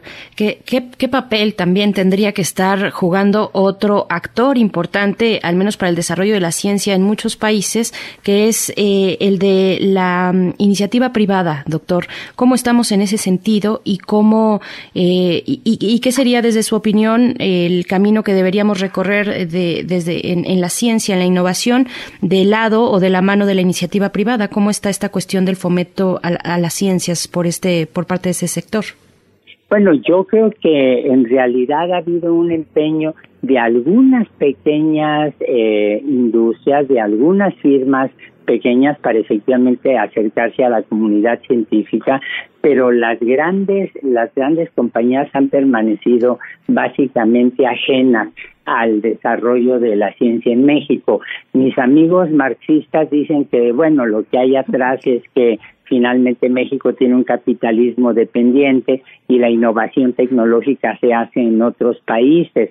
Eh, esa explicación puede ser cierta, al menos en parte. Yo ni soy marxista ni soy economista, pero lo que sí es perfectamente claro es que hay áreas de excelencia de la ciencia en el país, como por ejemplo las representadas en astronomía, en antropología, en lingüística, en matemáticas aplicadas, en biodiversidad, en evolución, donde se ve claramente que la ciencia requiere de el apoyo del, Estado, de las instituciones estatales y que son áreas en donde tenemos unos niveles de excelencia absolutamente deslumbrantes. En estas áreas que he mencionado, los científicos mexicanos, la producción académica eh, está en la primera línea a nivel mundial y esto lo que está demostrando es que la ciencia no necesariamente para desarrollarse tiene que estar involucrada en la producción de, manera directa o con una relación muy clara con la iniciativa privada, sino que requiere de un concurso de distintos participantes. Muchos también, eh, volviendo al tema de CONACIT, eh, muchos también argumentarían probablemente que, eh, que tendríamos que fijarnos cómo estaba el CONACIT en otros sexenios, a diferencia de este, cuál era el dispendio que tenían de los recursos. salió, y sabemos de una nota de, de, una cuestión que es un dato, es un dato comprobado, de el CONACIT que transfirió más de 200 millones de pesos al Foro Consultivo Científico y Tecnológico lógico durante el sexenio anterior. Esto para gastos operativos y actividades que le, le correspondería al CONACIT por ley, incluso por ley, que todo está estipulado ahí, realizar al mismo CONACIT, pero que transfiere esta gran cantidad de 200 eh, millones de pesos a este foro consultivo científico y tecnológico. ¿Cómo, cómo evaluar los esfuerzos de CONACIT en pos de la austeridad al día de hoy con este nuevo gobierno, con esta propuesta que encabeza Andrés Manuel López Obrador, frente o comparando con otros eh, gobiernos y, sexenios pasados, doctor? Bueno, esa transferencia es un infundio de la doctora eh, Álvarez Bulla que no se ha demostrado. En primer lugar, el foro era un órgano consultivo, fue definido por ley como un órgano consultivo independiente de el CONACYT pero que significaba un organismo de representación de la comunidad científica y tecnológica en primer término. En segundo lugar, hay que decir que probablemente el principal error que tuvo el foro en modo alguno fue un dispendio o gastos irregulares de recursos que llegaron de manera ilegítima, sino en realidad el que no se acercó más dadas las circunstancias, a todos los sectores de la comunidad científica. Pero, por ejemplo, eh, a veces se exhibe la sede del foro como un ejemplo de, de corrupción cuando en realidad esa casa fue comprada con los recursos del foro en un buen momento y no es algo que le pertenezca a una persona o una organización privada.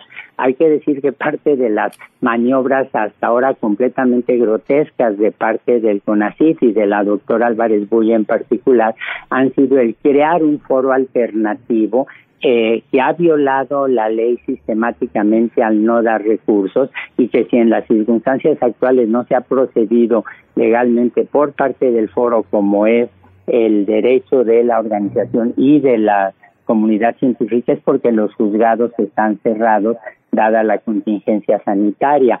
Eh, yo, si le hiciera yo un listado de, de todas las los excesos y del autoritarismo que se han cometido en el CONACIT actual, necesitaríamos una transmisión de 24 horas como esas que tienen algunos canales de radio y televisión. Yo le puedo mencionar mi caso concreto en donde eh, empujada por una eh, un celo totalmente eh, mal orientado, a mí me acusaron de traición a la patria por no haber cumplido con mis funciones en las comisiones del SNI, qué sé yo, y básicamente allí lo que el CONACYT hizo fue un ridículo, eh, que es uno de los problemas que tiene la administración actual, la cantidad de ridículos sistemáticos que se han hecho, de promesas no cumplidas, de eh, presiones innecesarias sobre la comunidad.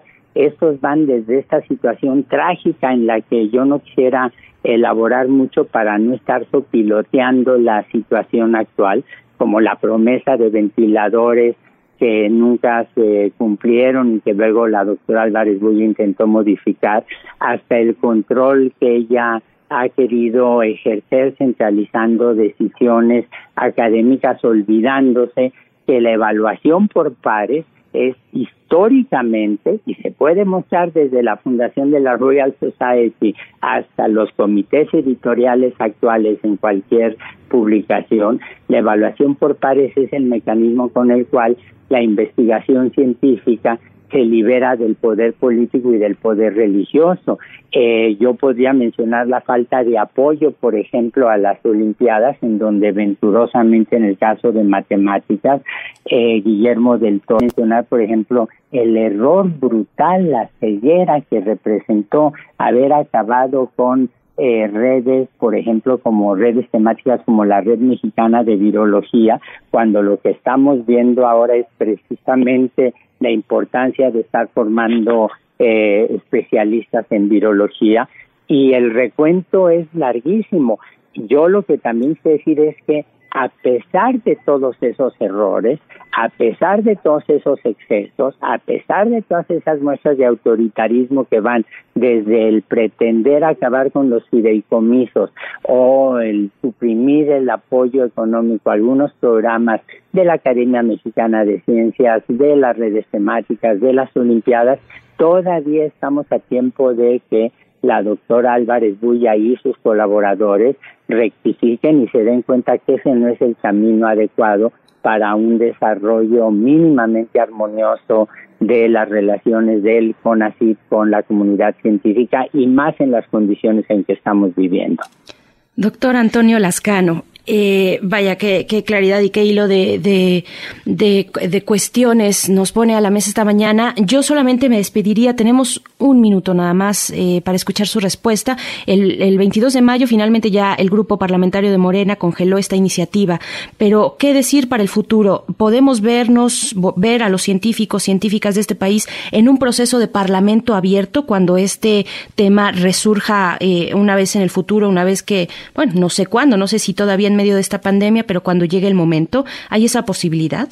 Absolutamente. Le puedo garantizar que la comunidad científica y sus diferentes instancias, a nivel individual, a nivel colectivo, estamos absolutamente dispuestos a participar en ese proceso de parlamento abierto. Y que yo apelaría aquí más que a la participación de los colegas de la comunidad científica, a la sensibilidad de la clase política y en particular a los grupos mayoritarios en, en el poder legislativo a que se sensibilizaran y vieran cuál es la realidad. En este minuto que queda, déjeme decir, la respuesta es sí, sí estamos más que dispuestos a participar.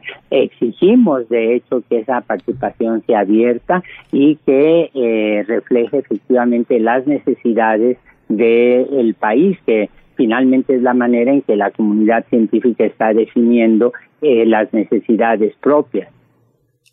Perfecto, pues bueno, por supuesto que vamos a estar con toda nuestra atención puesta a este tema, eh, donde se juega también la viabilidad de la, del desarrollo científico y tecnológico, de la innovación en este país. Y doctor Lascano, no tenemos más que agradecerle, doctor Antonio Lascano Araujo, esta conversación, esta puntualización de tantos temas importantes.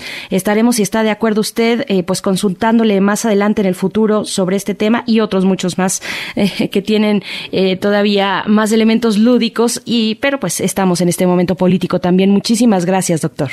Gracias a ustedes, que estén bien y gracias por la oportunidad. Al contrario. Primer movimiento. Hacemos comunidad. Acabamos de escuchar la conversación con Antonio Lascano Araujo sobre la extinción de los fideicomisos para la ciencia en México. Vamos ahora a la sección aire, las recomendaciones culturales de cultura de la coordinación de Difusión Cultural de la UNAM. Esta ocasión presentamos un breve recorrido sobre cómo han sido las cuarentenas a lo largo de la historia. Esta conversación la sostuvimos con la doctora Mari Carmen Sánchez. Ella es titular del área de intercambio de la Coordinación de Difusión Cultural de la UNAM. Vamos a oírlo. Primer movimiento. Hacemos comunidad. La Coordinación de Difusión Cultural UNAM y Radio UNAM presentan Aire. Arte. Cultura. Ciencia. Sociedad. Reflexión. Aire para días difíciles.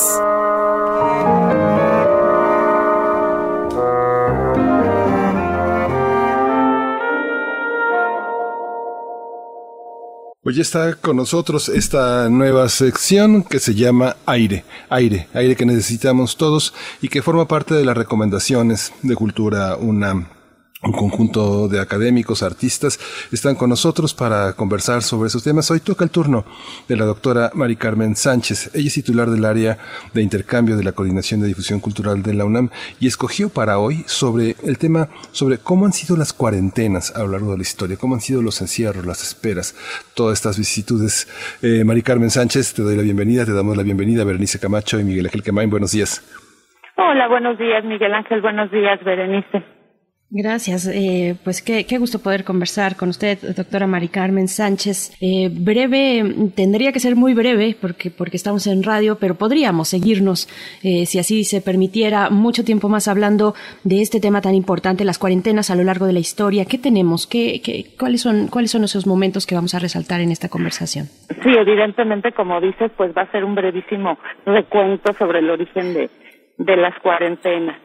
El aislamiento de enfermos como medida de prevención y de protección pues tiene una larga historia, ¿no? Se sabe que se practicó durante la peste ateniense, en tiempos de Hipócrates, eh, también durante la peste antonina en la antigua Roma y en la primera pandemia de peste en tiempos de Justiniano en el siglo VI. Pero los primeros enfermos encerrados de los que hemos tenido noticia fueron los leprosos eh, su encierro eh, fue establecido por la Biblia, ¿no? Entonces, eh, el encierro de estos enfermos tuvo, ha tenido a lo largo del tiempo una larga extensión y duración, tanto en la Europa medieval como incluso aquí en la Ciudad de México, que existió un hospital exclusivo para, ay, perdón, exclusivo para el encierro obligatorio de leprosos. Sobre este, sobre este encierro de estos enfermos, eh, que se consideraban altamente contagiosos, es sobre los que se va a sentar la base para las cuarentenas. Eh, la cuarentena, digamos ya eh, como tanto el término como en, digamos como procedimiento formal va a aparecer en Europa durante la, la segunda pandemia de peste en el siglo XIV, ¿no? La, muerte negra tan famosa que ahora hemos oído y oído eh, hablar de ella. El origen de esta peste eh, empezó en China en 1331 y luego se va a extender eh, por las rutas primero marítimas, por las rutas comerciales marítimas y luego terrestres en el Mediterráneo, a Medio Oriente y al norte de África. A Italia va a llegar a bordo de galeras genovesas que venían de la ciudad de Caza en Crimea, que era entonces un enclave genovés, y desde ahí va, se va a empezar a diseminar la, la enfermedad por toda, por toda Europa. El primer puerto del Mediterráneo, la primera ciudad que impone o que declara una cuarentena, el aislamiento de sus ciudadanos y además una serie de medidas sanitarias, es decir, un procedimiento formal de cuarentena, fue la ciudad de Ragusa en el Mediterráneo, lo que es hoy la ciudad de Dubrovnik. Este aislamiento se acompañó de inspecciones, de desinfecciones a personas, animales y mercancías, especialmente también a, los barcos. Se les daba entonces una patente limpia o una patente sucia. En caso de que fuera patente sucia, las mercancías se dejaban oreando en la cubierta del barco y las personas eran remitidas a un lazareto extramuros de la ciudad. El lazareto es un hospital provisional donde pasaban los enfermos o los posibles sospechosos de enfermos a permanecer su cuarentena, que en este primer momento fue 30 días, no, no de, de 40 días, ya que 40 quiere decir en italiano, cuarentena, perdón, quiere decir 40. Estas medidas se fueron replicando y se fueron sofisticando a lo largo eh, eh, de los brotes recurrentes de peste, porque si bien la, la muerte negra duró unos años, durante el siglo XIV la peste llegó a Europa para quedarse.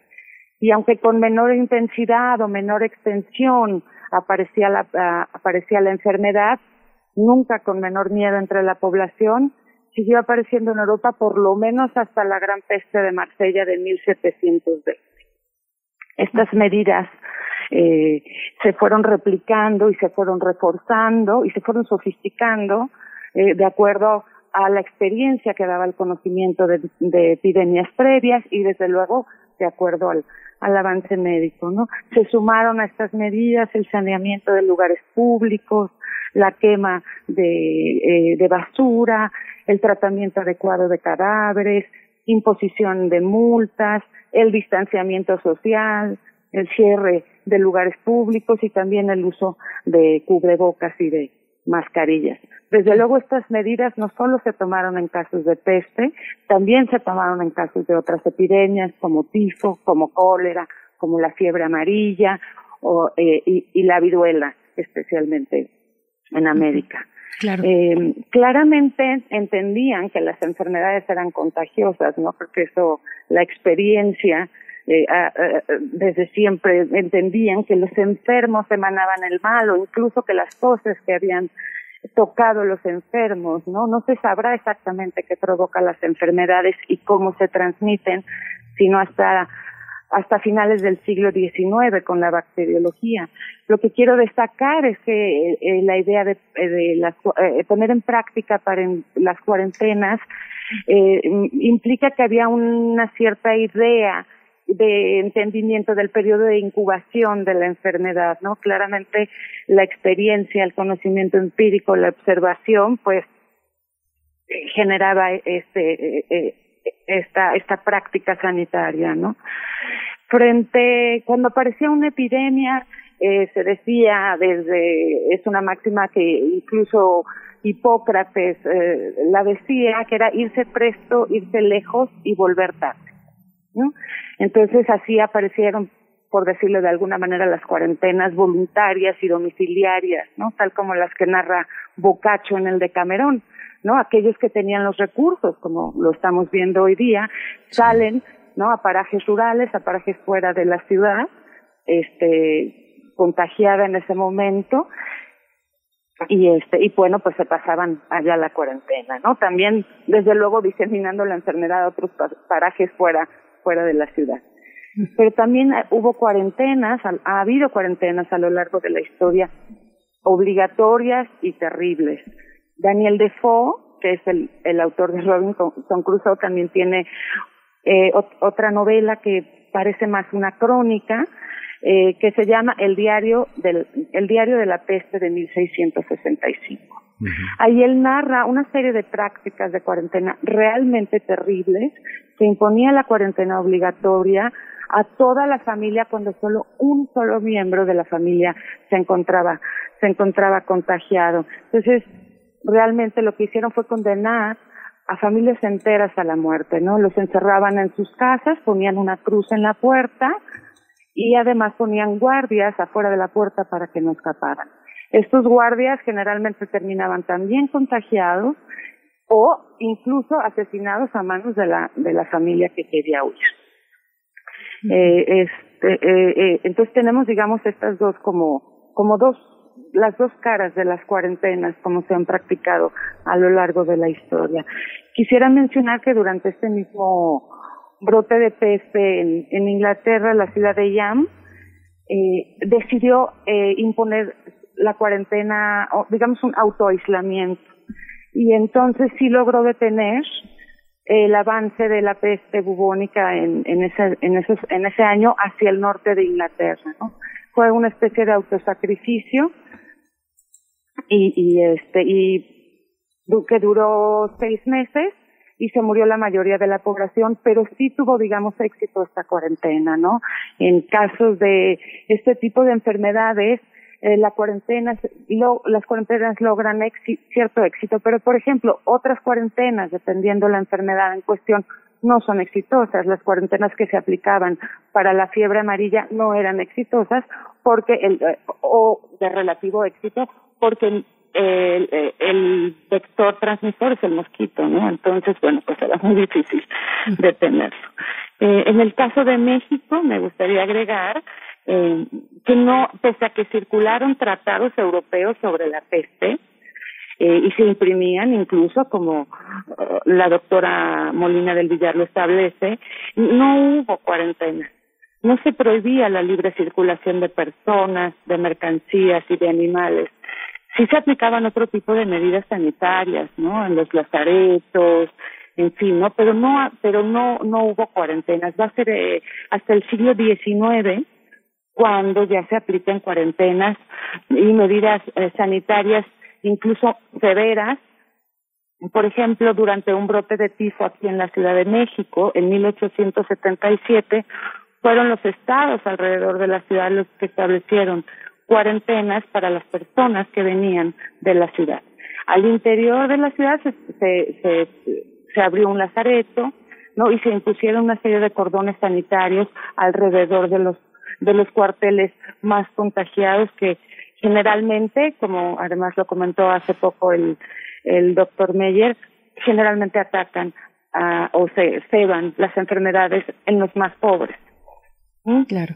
Doctora, eh, también, perdón, solo hacer un paréntesis aquí, que es una pregunta que nos han hecho eh, últimamente, por obvias razones, en nuestra audiencia, saber cómo se frenó la fiebre española, bueno, esta gripe, la pandemia de gripe de 1918, que bueno, el, subtítulo o el adjetivo de española es, es bastante injusto, pero ¿cómo, cómo se contuvo una, una peste, bueno, una, una pandemia que tenía esa e, ese alcance, esas posibilidades, eh, digamos, de, de alcanzar a, a, grandes partes de la población, no solamente no, la, la, la, influencia española fue realmente terrible, rápida, devastadortísima.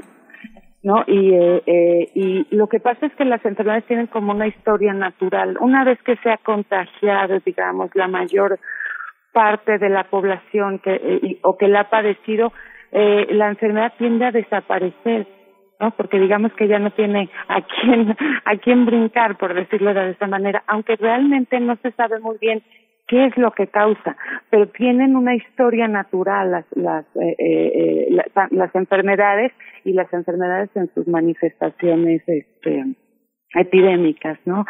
Y ahora que tocas el punto justamente eh, de, la de la influencia española, eh, quisiera eh, decir esta cosa, así como las cuarentenas han sido un recurrente frente a las epidemias, también hay otras cosas que son recurrentes o que aparecen, ¿no? Que son constantes y una de esas es justamente lo que tú acabas de decir, que las enfermedades vienen de otro lado. Las enfermedades epidémicas no nos son propias, ¿no? Está la peste de Catay, eh, el, eh, el cólera asiático, incluso la gripe mexicana del 2009, ¿no? Siempre parece que son de otro lado, que tienen un origen fuera, ¿no? La gripe española, como dices, ni siquiera empezó en España. Hay todavía un debate si empezó en Kansas o empezó en Francia, ¿no? Pero como España fue el primero que emitió la noticia, de, porque no estaba en guerra y no quería como ponerle más eh, dificultad a la situación, fue el primero que publicó que, que, que estaba pasando, ¿no? Que había un brote de una enfermedad, ¿no? Sobre todo cuando son estas enfermedades eh, que no se conocen y que no tienen un tratamiento eficaz, ¿no? Y otra de las constantes que, que, aparecen durante las epidemias, y, con ello quizá me permito terminar, es que siempre se hacen, bueno, no quiero decir siempre, no quiero generalizar, pero por lo general se señala un culpable del origen y de la propagación de la epidemia. Generalmente esta acusación es un otro, ¿no? Igual como viene la epidemia de fuera, este es un otro el que causa, el que propaga o el que origina la enfermedad. Generalmente este señalamiento ha sido en términos, eh, en grupos minoritarios a lo largo de la historia. Desde luego te puedo decir que esa lista es larguísima, ¿no? Desde cristianos, judíos, leprosos, musulmanes, brujas, prostitutas, chinos, africanos, homosexuales, pobres, migrantes e incluso el personal médico, ¿no? de acuerdo a su a su momento histórico, ¿no? Eh, eh, han sido señalados como culpables, no solo señalados, sino estigmatizados e incluso violentados, ¿no? La quema de brujas o de leprosos durante eh, en la Edad Media como causantes de la epidemia han sido constantes, ¿no? Tristemente hemos visto hoy, ¿no? Cómo se ha señalado a ciertos grupos, ¿no? incluso eh, que, pertenecen a este a, al grupo que está ayudando, ¿no? Como lo decía la doctora Rosa María hace poco a las enfermeras, ¿no? Señalados como culpables de la propagación, ¿no? Eh, finalmente son respuestas eh, que yo considero que la explicación más benévola al respecto es que son respuestas que quieren buscar cierto, con, cierto control sobre una situación de por sí incierta y descontrolada, ¿no? Eh, pero yo eh, yo pienso que en este en, este momento con la información que tenemos no podríamos ya dejar de señalar a un culpable no a, alguien que lo propaga a alguien que tiene un origen ya sean los chinos no o el personal que se la está eh, jugando realmente la vida allá afuera como decía el doctor Mayer para protegernos a los demás. Claro. Sí, no sé si, sí, sí.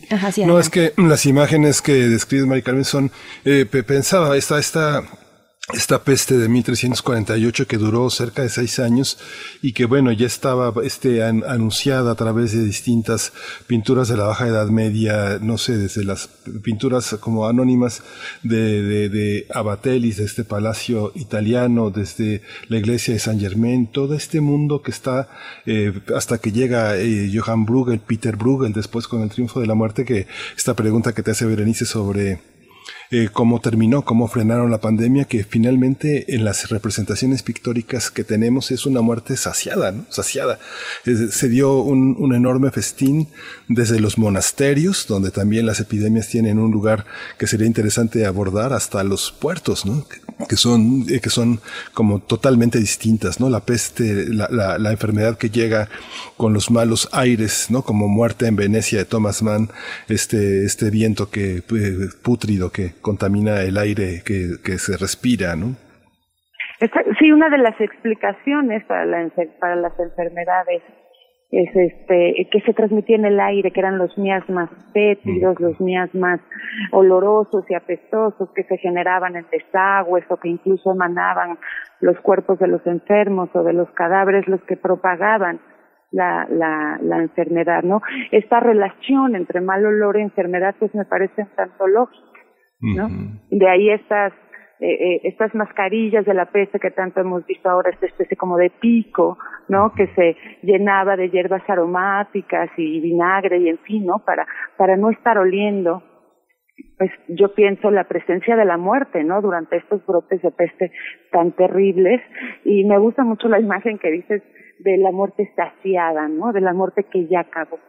De, de, ahora sí que de, de con, con, con la población. Estas pestes eran verdaderamente terribles, sobre todo porque son enfermedades, en el caso de la peste, en el caso de la lepra, son enfermedades muy gráficas, ¿no? Son enfermedades donde ves el, el, el, el bubón eh, inflamado, los ganglios inflamados, o la lepra que, que, que mutila y que deforma el rostro, ¿no? Entonces, estas eh, imágenes eh, dantescas que presentan estas enfermedades tan tan gráficas, insisto, ¿no? Claro.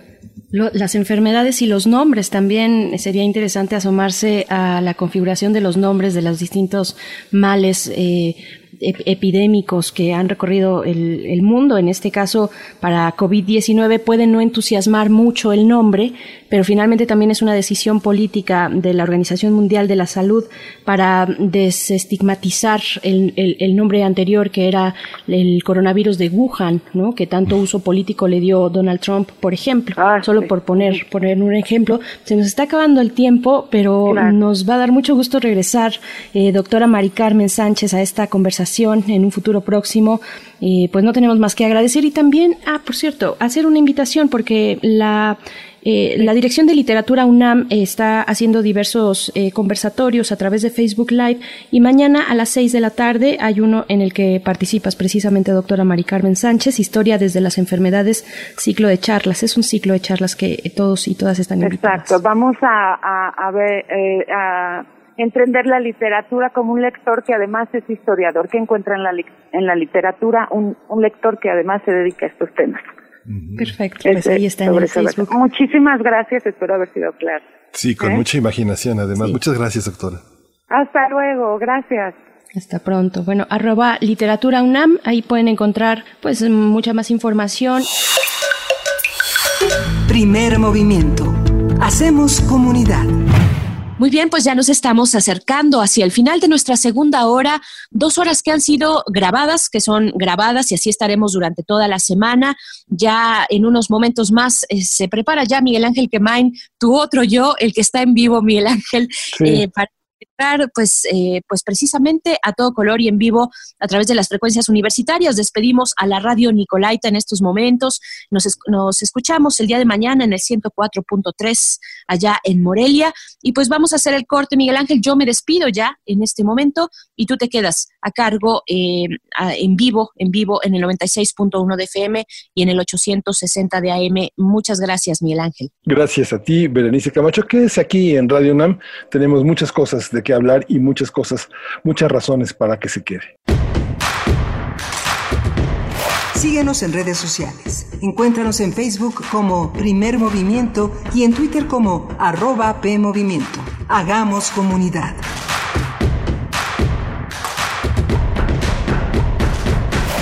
Hoy vamos a tener en esta siguiente hora pues a un invitado muy muy importante, muy significativo, que es el escritor Juan Villoro, que ha incursionado en distintos territorios de la literatura, siempre la literatura, desde hace muchos años decidió que él iba a vivir de y para la literatura y así lo ha hecho y ha sido una figura ejemplar, un hombre de relevo de generaciones de escritores fundamentales para nuestro país, una voz que en español se alza representando la imaginación latinoamericana y bueno, accedió a contarnos cuáles son las miradas que nos revelan las invisibilidades de la pandemia.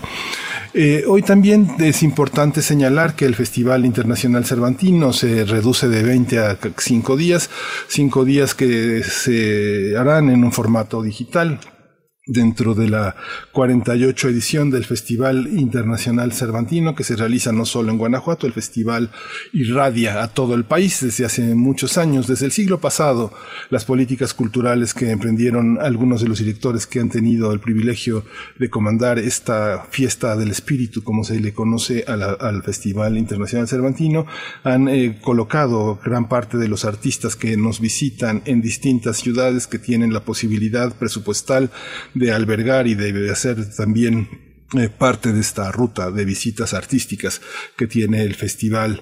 Y pues desgraciadamente se, este, el, hace tres ediciones el Festival Internacional Cervantino eh, tuvo una derrama de 458 eh, millones de pesos en su, en, su eh, derrama económica en restauranteros, lugares que en Guanajuato pues son muy importantes para tener esta participación de los sectores turísticos, empresariales, culturales en Guanajuato. Y pues el año pasado fueron 658 millones, eh, una derrama mucho más amplia, un 16% más. Y bueno, se verá afectado tanto en la economía de León como en la economía de la propia ciudad de Guanajuato este pues esta, esta decisión que es en beneficio de todos y que confina en hoy en uno de los estados más, el estado tal vez más violento del país con más asesinatos diarios, a tener esa, esa pausa en la que la cultura este, pues ha sido fundamental para tener una importancia en la vida cotidiana de los guanajuatenses que tanto lo necesitan.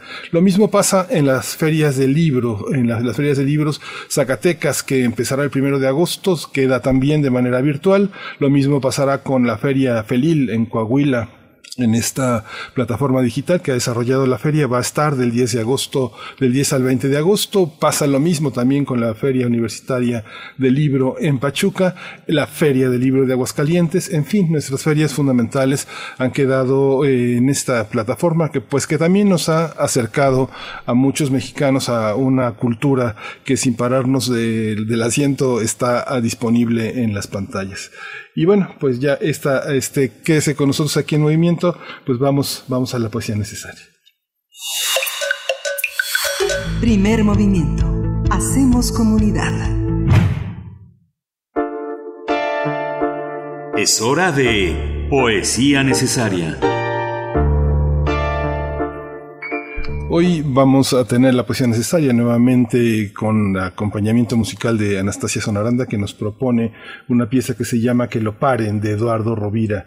Reinaldo Nichel Rovira que es un bandoneonista y compositor argentino entre 1925 y 1980. Es contemporáneo de Astor Piazzolla que bueno, eh, Astor Piazzolla, uno de los grandes innovadores del tango en el siglo XX con un lenguaje y estilo propios y bueno, un altísimo eh, nivel musical. Esta poesía es de José María Espinaza. José María Espinaza ha estado con nosotros eh, eh, alguna vez comentando la literatura, la historia de la literatura mexicana, este libro que escribió, esta breve historia de la literatura mexicana del siglo XX, este libro que escribió para el Colegio de México, y para hablar de la industria editorial, porque él dirige, él fundó, dirige José María eh, Ana María Jaramillo, su, compañera editora, eh, Ediciones sin Nombre. Él es el fundador de la editorial, él es poeta y este poema eh, se titula El agujero del calcetín, una reflexión poética sobre esta esta circunstancia que, le pasa a los calcetines como una forma de indagar en las pequeñas cosas. Dice Espinaza, me he puesto tantas veces calcetines con agujeros que llegué a pensar que los fabricantes los fabricaban ya con los huecos, pero los ejercicios de contemplación antes de ponérmelos en mi mano como si algo me dijeran ya puestos, mudos, me hizo ver que no, que hay posibilidades de hacerlos en serie. Nunca nos ponemos un calcetín con el mismo agujero, pensando en Heráclito.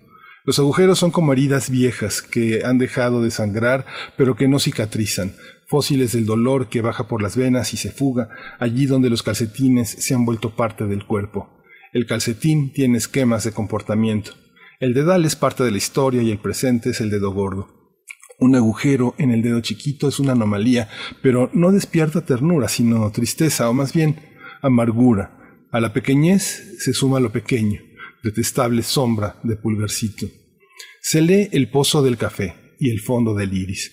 ¿Por qué no el agujero del calcetín? Porque siempre tiene algo de pequeña tragedia, de desastre por venir e irremediable. Ya ocurrió antes de suceder.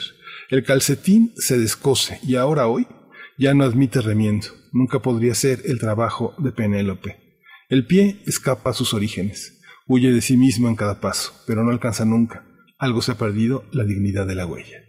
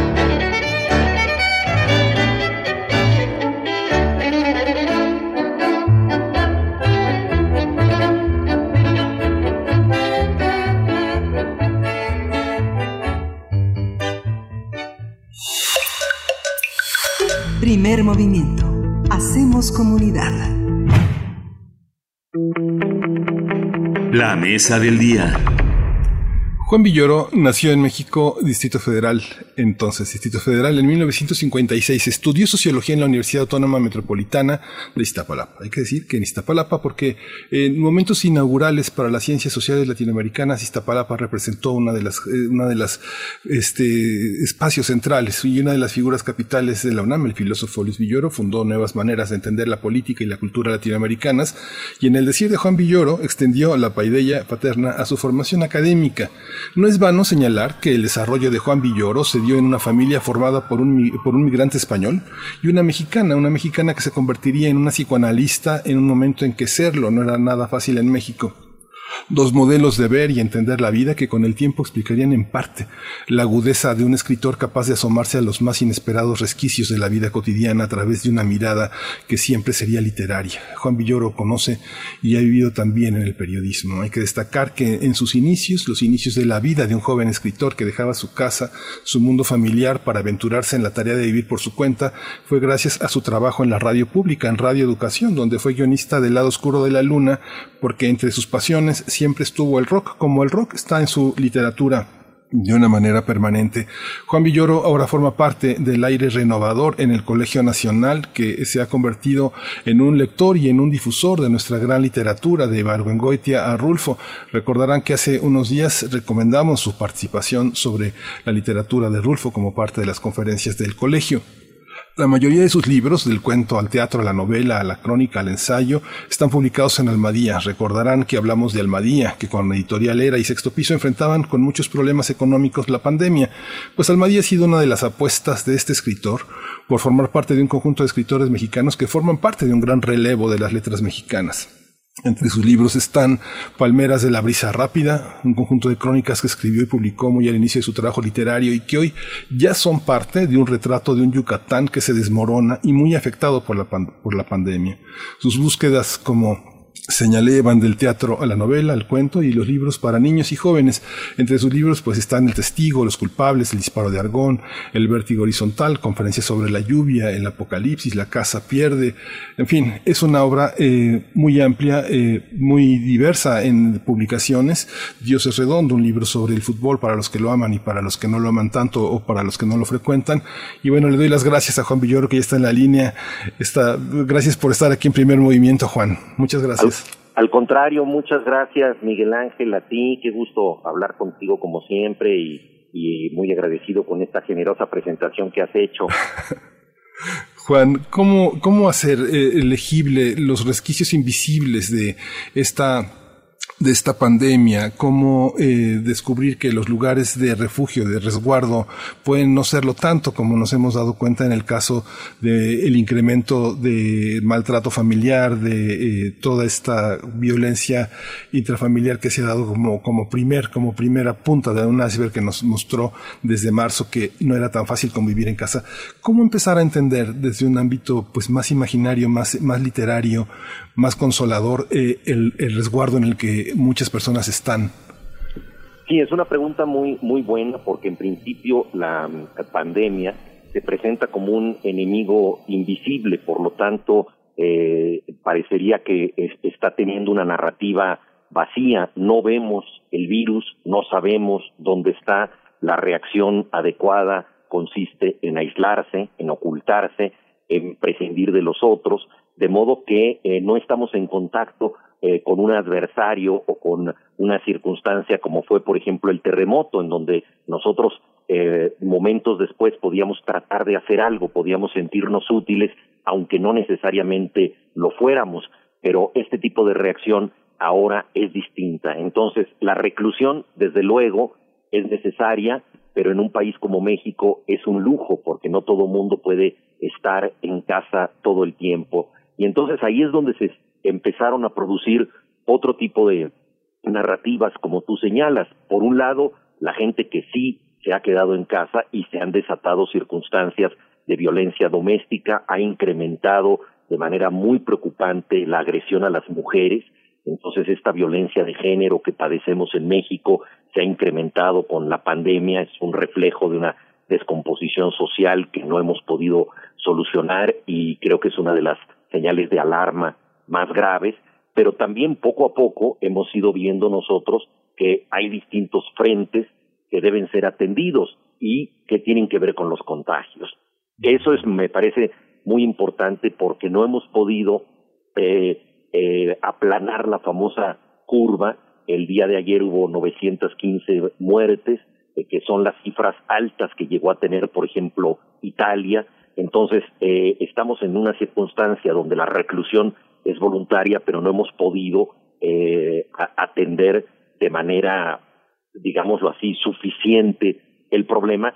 Por un lado, por la necesidad económica de mucha gente de salir a la calle y por otro lado, por la dificultad de entender un adversario que, como decía yo, tiene esta condición invisible, tiene además esta condición de que no necesariamente es letal. Entonces, cuando alguien pondera en la balanza y dice es más grave para mí no salir que arriesgarme a salir y contagiarme, son circunstancias muy difíciles, pero en última instancia lo que debemos pensar es que la economía se repone, pero la vida no se repone, entonces esa debe ser la prioridad. Fíjate que eh, yo recuerdo desde cuando, se publicó Las Palmeras de la Brisa Rápida, eh, la característica de un escritor que parece, parece periodista, parece cronista, pero hay una parte de, en la, en la, en la manera de ficcionar la vida, en la manera de reflexionar y de viajar, en la que hoy vemos Las Palmeras de la Brisa Rápida como un, un, marco de lectura para Yucatán. Hay algo que inevitablemente Carlos Fuentes decía, mis novelas, mi literatura se convierte desgraciadamente en una cosa realista. Empezó como un ejercicio de la imaginación y se convirtió como un ejercicio de la descripción. ¿Cómo, desde, pensando en ese libro, Juan, pensando en el disparo de Argón, en reinventar una ciudad, en renombrar una, una topología, cómo, ¿Cómo enfrentas hoy, en este, desde el punto de vista literario, la, pandemia? Mucha gente trata de hacer crónicas, trata de describir, pero es tan difícil hacerlo. Pensando en esa trayectoria tan atrás, eh, en el caso de tu literatura, ¿cómo lo vives hoy? Uno de los misterios más grandes de lo cotidiano es que encierra secretos mucho más profundos de lo que pensamos. A medida que te acercas a la realidad que damos por eh, una realidad común eh, y adviertes ciertas sorpresas, eh, poco a poco eh, eso que, puedes descubrir eh, representa, por así decirlo, el signo de una época. En el caso de Palmeras de la Brisa Rápida, yo quise hacer un viaje perfectamente común que pudiera repetir cualquier persona que se adentrara en Yucatán y, y, encontrara las muy diversas características multiculturales de la península. Eh, lo que quería era evitar esta sensación de que un viaje necesariamente tiene que conducir pues a un naufragio, a un gran cataclismo, un huracán, una rebelión, algún tema absolutamente noticioso y fundamental. Me parecía que la vida diaria era suficientemente misteriosa para poder revelar secretos. Ahora, ese retrato, con el tiempo, como muy bien dices tú, adquiere una fuerza que yo mismo no podía saber que iba a tener. Por decir algo, eh, yo viajo a fines de los años 80, cuando desplazarte por el país eh, en los lugares más diversos era una cuestión perfectamente normal, no existía esta amenaza de eh, rupturas territoriales que ha traído el crimen organizado, por ejemplo, entre nosotros. Entonces esa manera de viajar hoy en día ya se ve con cierta nostalgia una época anterior a los teléfonos celulares, a Internet, entonces las condiciones de vida y por supuesto de viaje eran totalmente distintas. Entonces esa crónica que yo pensaba totalmente eh, ajustada a las costumbres, tratando de ver eh, los pequeños misterios de lo cotidiano, con el tiempo revelan misterios mucho más grandes porque al cambiar la realidad hace que eso que tú advertías como, como un retrato común, eh, no lo sea tanto. Y eso yo creo que es un parte del secreto del cronista, que si captas esos momentos inadvertidos, eh, levemente asombrosos de lo cotidiano, con el tiempo se convierten en los signos de una época y pueden definirla de manera muy singular. Yo creo que el cronista apuesta por construir el sentido común del futuro. Entonces en el futuro las cosas se ven de otro modo eh, a como nosotros las contamos muchas veces incluso lo que tú no entiendes como cronista y reflejas como una confusión que tuviste, se aclara con el tiempo y gana perspectiva. Y yo creo que es uno de los misterios de la crónica, que como su nombre lo indica, depende del dios del tiempo, Cronos, y opera no solamente para captar el presente, sino para que tenga otro significado en el futuro. Sí. Juan, tú también has tenido, has tenido la fortuna de acercarte a, un público también joven. Yo recuerdo en algún momento, eh, tú eres amigo de, muchos escritores, pero recuerdo eh, eh, en un momento conversando con Bernardo Chaga, este escritor vasco, decía, es que sí, soy amigo de escritores, pero tengo muchos amigos músicos y muchos amigos que pintan. Hay una parte que, que llena al escritor de otros ámbitos. Tú en esta percepción que está en tu literatura de joven, está lleno de música, está lleno de imágenes, ¿cómo percibes ese, ese público que has tenido la oportunidad de conocer este, físicamente, presencialmente, en tus presentaciones, en tus visitas a escuelas? Eh? ¿Cómo ves eh, esta, este momento, esta coyuntura para la gente que empieza a vivir, que no tiene mucha memoria de cómo fue antes? Bueno, siempre es una cuestión muy interesante poder discutir con jóvenes lectores porque ellos están en una etapa de, sinceridad ante su propia experiencia y de descubrimiento. Eh, eh, los lectores jóvenes eh, están mucho más abiertos a las novedades por el solo hecho de que lo que están descubriendo para ellos es precisamente novedoso. Me gusta mucho una frase que escribió Carlos Pellicer cuando era joven, que decía, tengo 23 años y creo que el mundo tiene mi misma edad. El joven Pellicer veía todo el entorno como si fuera tan novedoso como él mismo. Entonces esta sensación de amanecer, esta sensación de, de despertar que tienen los lectores eh, juveniles es extraordinaria porque entonces con gran despapajo te proponen cosas, te, te piden que cambies el final de un libro, que hagas una continuación de acuerdo a las ilusiones que ellos tienen, eh, hacen preguntas muy inquisitivas, entonces se convierten de alguna manera en coautores del libro. He tenido la suerte, por ejemplo, de que varios escriban textos personales a partir de algún libro mío como el libro salvaje. Y es extraordinario ver cómo plasman sus propias experiencias a partir de un libro, que no es otra cosa que un espejo que te refleja por dentro. Entonces, esas cosas que los lectores jóvenes tienen dentro y que sacan gracias a un libro, pues creo que son de las mejores gratificaciones que tú puedes tener como autor.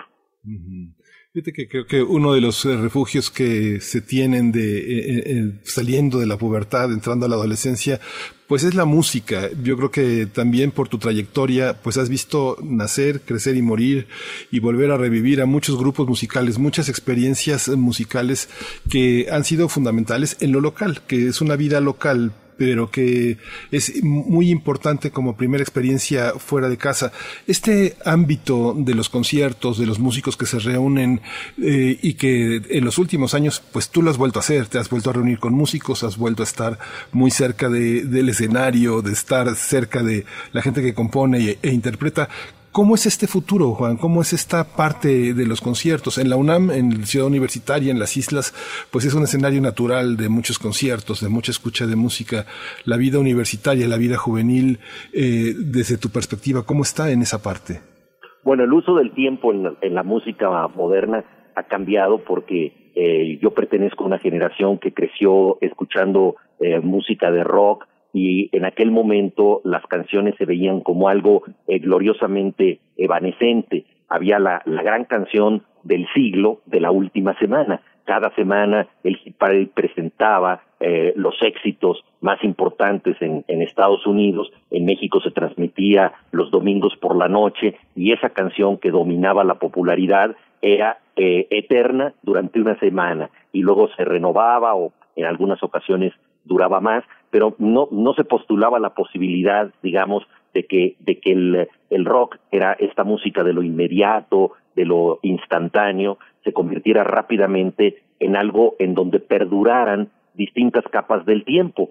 Y ha cambiado totalmente la relación con la música, en especial a través de, de Internet, que es una cripta de las voces, en donde nosotros podemos acudir a cantantes de muy distintas épocas. A mí me ha sorprendido mucho con mi hija Inés, que es muy aficionada a la música, cuando ella empezó a oír grupos, lo primero que me preguntaba es, ¿están vivos o están muertos? Es decir, eh, para ella un grupo de los años 60, de los años 70, podía ser un grupo desaparecido, pero que seguía teniendo actualidad en, en esa especie de comala que es eh, Internet, en donde las voces andan sueltas y provienen de muy distintas épocas y latitudes. Entonces Jim Morrison, por ejemplo, el cantante de los Doors, ha tenido una presencia y una importancia muy grande en las nuevas generaciones, algo que nos parecía insospechado en los años 60 y 70, cuando yo escribía eh, los guiones del lado oscuro de la luna, eh, siempre estábamos pensando en la actualidad,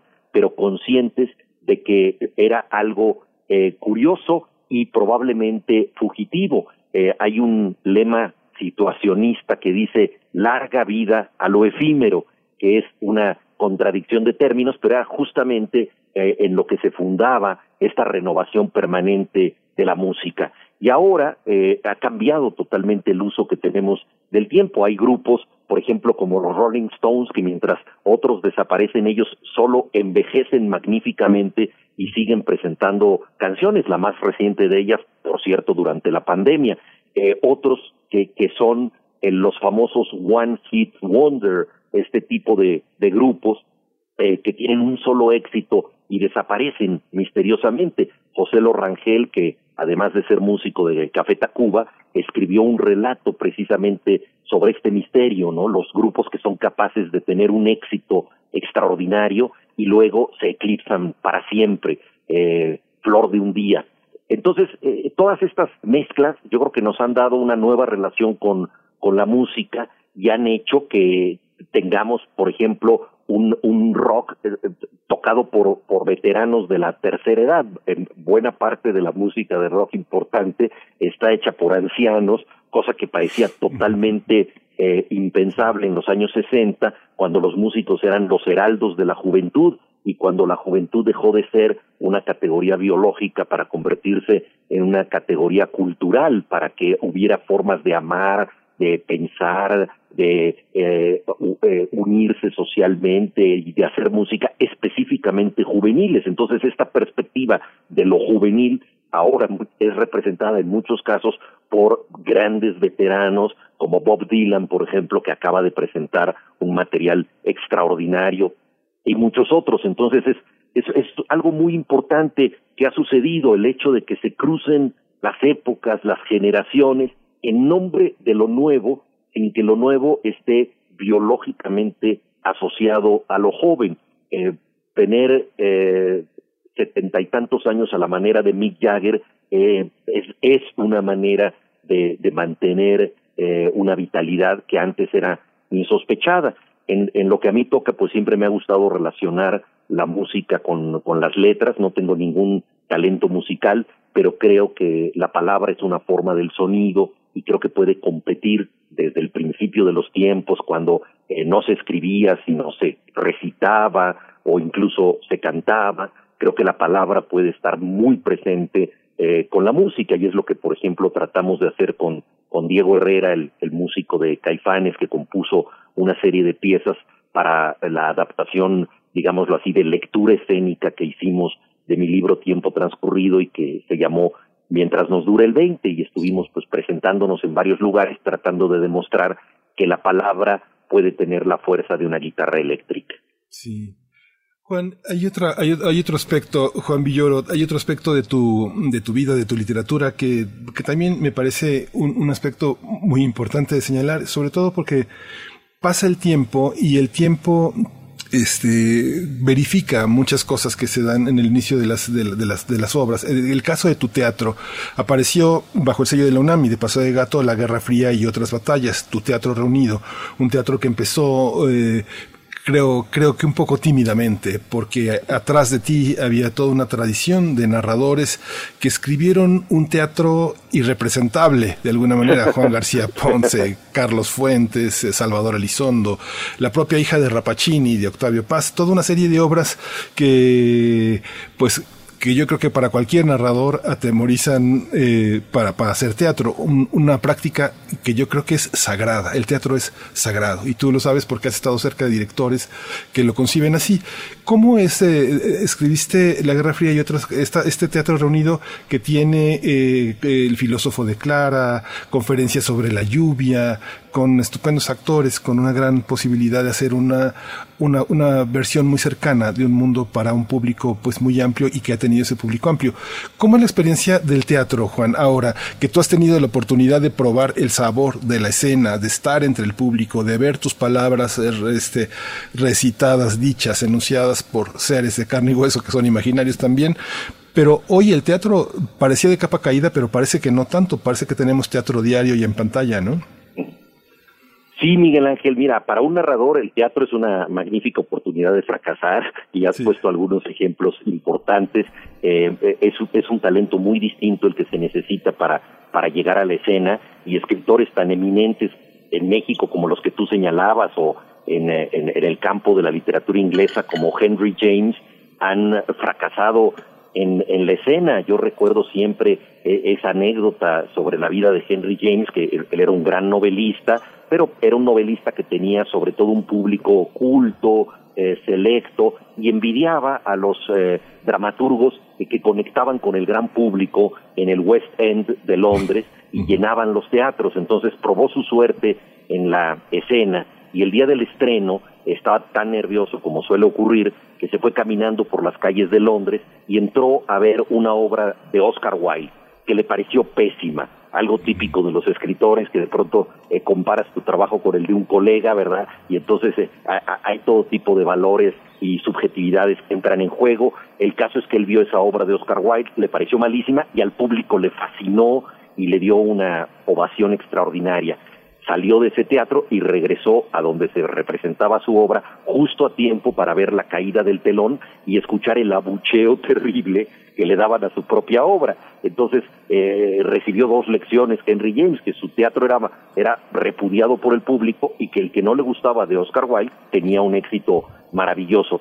Si eso le pasó a uno de los grandes novelistas de la historia de la literatura, que cambió el punto de vista narrativo, que hizo experimentos interesantísimos, pues le puede pasar a, a cualquiera, entonces es un gran riesgo eh, hacer teatro porque efectivamente la, la, condición dramática de las palabras es muy diferente a la, a la manera de narrar una novela. En el teatro el diálogo no es una conversación, es una forma de la acción. Lo que dice un personaje determina lo que va a pasar, eh, representa eh, un cambio eh, eh, en los sucesos que están en escena y mientras que en la novela tú puedes tener diálogos muy interesantes que sirven para conocer a los personajes, pero no necesariamente, necesariamente están cambiando el sentido de la trama, que más bien depende de la voz de mando de un narrador. Entonces, bueno, todo esto entra en juego. Yo me tardé mucho en, en escribir una obra de teatro, aunque fue mi primer amor literario, porque a los 14, 15 años participé en, en, obras de creación colectiva, muy influido por Alejandro Jodorowsky, que era el gran gurú eh, del teatro alternativo en México en aquellos años. Eh, estuve en talleres, etcétera, pero la dificultad de poner una obra en escena es muy grande, se requieren de, de recursos, de dinero, de, de un foro, de todas estas cosas, y pues yo me refugié, como tantos autores, en eh, la posibilidad de tener eh, una pluma y un cuaderno y con eso hacer literatura sin otro presupuesto que esos elementos.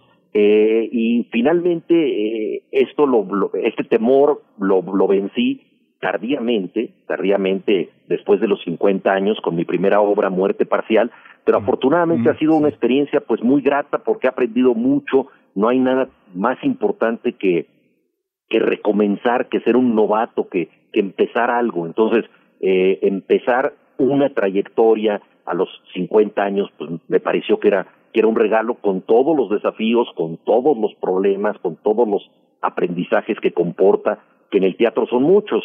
Eh, cuando Vicente Leñero escribió el, sí. el prólogo para la publicación de esta obra, Muerte Parcial, citó una frase que le dijo Rodolfo Usigli cuando él incursionó en el teatro, que era bienvenido al maravilloso infierno del teatro. Es algo maravilloso, pero es muy duro. Ahora, hay que decir que escritores como, por ejemplo, Vicente Leñero sí. fue un magnífico novelista y también fue un magnífico dramaturgo. Eh, y ha habido muchísimos ejemplos como, no sé, Albert Camus eh, y tantos otros que han podido escribir novela y, y, y escribir eh, teatro. Afortunadamente he tenido la suerte de, de contar con actores muy buenos. Eh, la obra más reciente que se puso mía, La desobediencia de Marte, tuvo primero a Joaquín Cosío y a José María de Tavira dos grandísimos eh, eh, actores y luego se repuso con Víctor Trujillo y con eh, Mauricio Isaac, que son también de primera,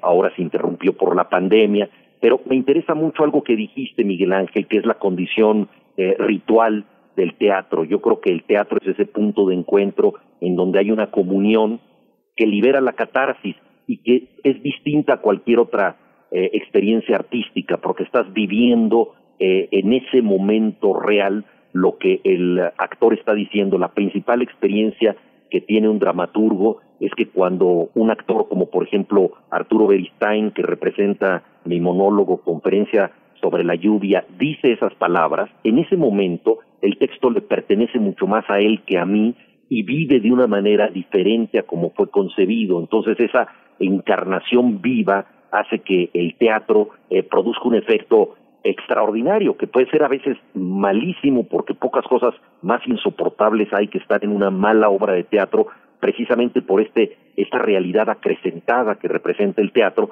Y en cambio si la obra te atrapa y te conmueve la experiencia es probablemente superior a la de muchas otras experiencias estéticas. Y creo que ahora que hemos estado aislados en tiempos de la pandemia podemos potenciar mucho más eh, la importancia de los actos de presencia. Yo creo que será decisivo cuando todo esto termine volver a reunirnos y volver a ese espacio de comunión que representa el teatro y que depende de muchos factores, no solamente del dramaturgo, sino de aquellos que lo ponen en escena. Entonces yo creo que una de las cosas que, que más estamos esperando muchos de nosotros es que esto termine para encontrarnos y poder volver a esa zona de ritualidad tan necesaria en, la sociedad que es el teatro.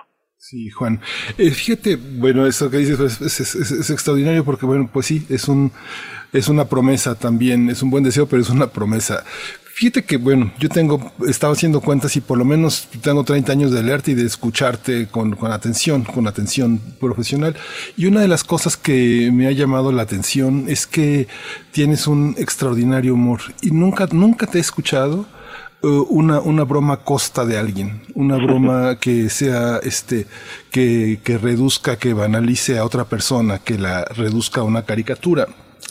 Yo te digo esto porque, bueno, pienso finales de los 80, pienso en los años 90, años de, en los que se fue construyendo lo políticamente correcto, una manera de nombrar, de desdecirse de aspectos machistas, xenófobos, clasistas, racistas, pero es muy interesante si uno revisa tu literatura, hay un humor que no se hace eh, a partir de la ridiculización, de la denostación, y es algo que, que uno lo reconoce ahora que mencionaste en Usigli está, está también en Leñero, está también en Ibargüengoitia. Hay una parte que, ¿cómo se construye esa parte del humor, Juan? ¿Cómo, cómo ver? ¿Es comparar? ¿Es, es hacer analogías? ¿Es pensar en términos espiritualmente más solventes, no a costa de los otros? ¿Cómo hacerlo? Bueno, hay muchas formas del humor. Por ejemplo, hay un humor sarcástico. La etimología de sarcasmo viene de, de mordida. Entonces, a veces hay un humor muy corrosivo, hay un humor negro. Eh, y hay autores que yo admiro muchísimo, por ejemplo, Enrique Serna es un maestro en encontrar circunstancias en donde personajes profundamente reprobables dicen cosas que te hacen reír.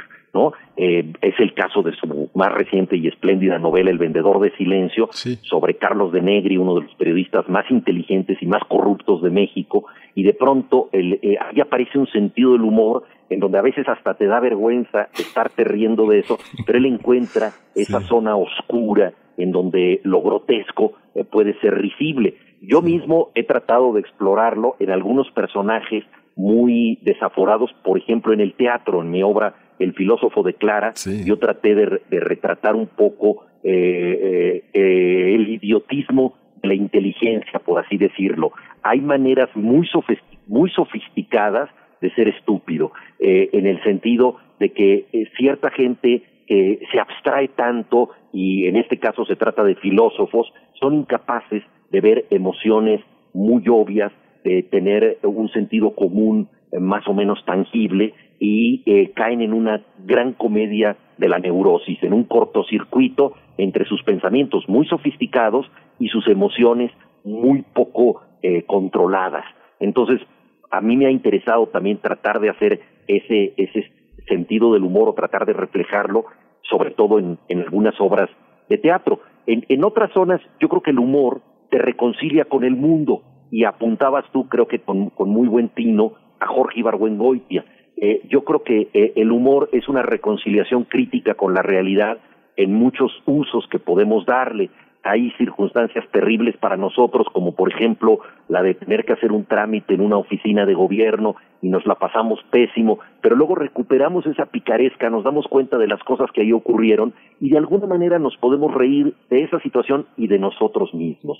Y eso nos reconcilia críticamente, y digo críticamente porque eso no deja de ser una molestia, pero se vuelve llevadera gracias al humor. Y ahí me parece muy importante en este tipo de humor, que es el que más yo trato de ejercer en, la crónica, por ejemplo, em, que uno se pueda reír de sí mismo, porque si tú te postulas como alguien que está por encima de la realidad para despreciarla y utilizas el sarcasmo exclusivamente para negar al otro, muy, muy pronto te pones en evidencia y caes en pecado de solemnidad, porque no hay nada más solemne que sentirse superior. Yo creo que una de las grandes lecciones que nos dejó un maestro del humor, que fue Gogol, es que el ser humano es risible. El ser humano puede tener pensamientos sublimes y sentir que merece la gloria, pero de inmediato tiene un retortijón y el solo hecho de que tenga cuerpo, de que tenga un organismo falible, de que le duela el estómago, eh, eso lo convierte en una criatura vulnerable, en alguien que puede ser corregido por sus propios jugos gástricos. Y eso me parece que es muy importante, pensar que somos débiles, que somos vulnerables, que nos equivocamos, y si ejercemos el humor de esa manera, eh, creo que solidarizamos nuestra debilidad con aquello que estamos criticando. Entonces es una manera de, de, de entender la realidad que es defectuosa, porque el mundo, lo sabemos, está muy mal hecho, y una manera de sobrellevarlo es el humor, pero podemos sobrellevarlo mejor si también aceptamos que nosotros no somos estupendos, no somos extraordinarios, no somos sublimes. Sí. Ay, Juan, pues es un privilegio recibir una lección de quien no quiere darlas, ¿no? Es algo que es, que, es importante. Y escucharte es una manera de recibir una lección de alguien que no, que no, que no eh, se presta para darlas. Gracias, Juan. El, infierno del tiempo en el radio, tú lo sabes muy bien, porque has luchado contra esos demonios de la temporalidad y de las, y de los límites entre las horas. Pues eh, siempre nos acosan, pero es un privilegio. Te seguimos, escuchamos tu voz eh, a través de tus columnas de tu periodismo, de tu crónica, de tu reflexión, de tu interpretación. Y pues te agradecemos mucho que esta mañana te quería hacer una última pregunta, pero creo que ya la respondiste, que es la relación con los hijos, esta relación que tienes con Inés, en la que qué está vivo, qué está muerto, qué estamos escuchando de los muertos, qué estamos escuchando de los vivos. Pues lo, lo, lo repetiremos en el podcast y pues te agradecemos mucho esta mañana tan, tan deliciosa con tu conversación, Juan. No, hombre, al contrario, muchísimas gracias como siempre a ti, Miguel Ángel. Te mando un abrazo muy grande y un saludo a todos tus radioescuchas. Gracias, Juan, un abrazo. Chao. Pues Juan Villoro, Juan Villoro, eh, eh, imprescindible. Tenemos eh, más adelante aquí en primer movimiento la colaboración de Tamara Quiroz, que está al frente de las redes sociales, pero pues ella también es una reportera y es una cronista. Vamos a escuchar sus recomendaciones culturales con Tamara Quiroz.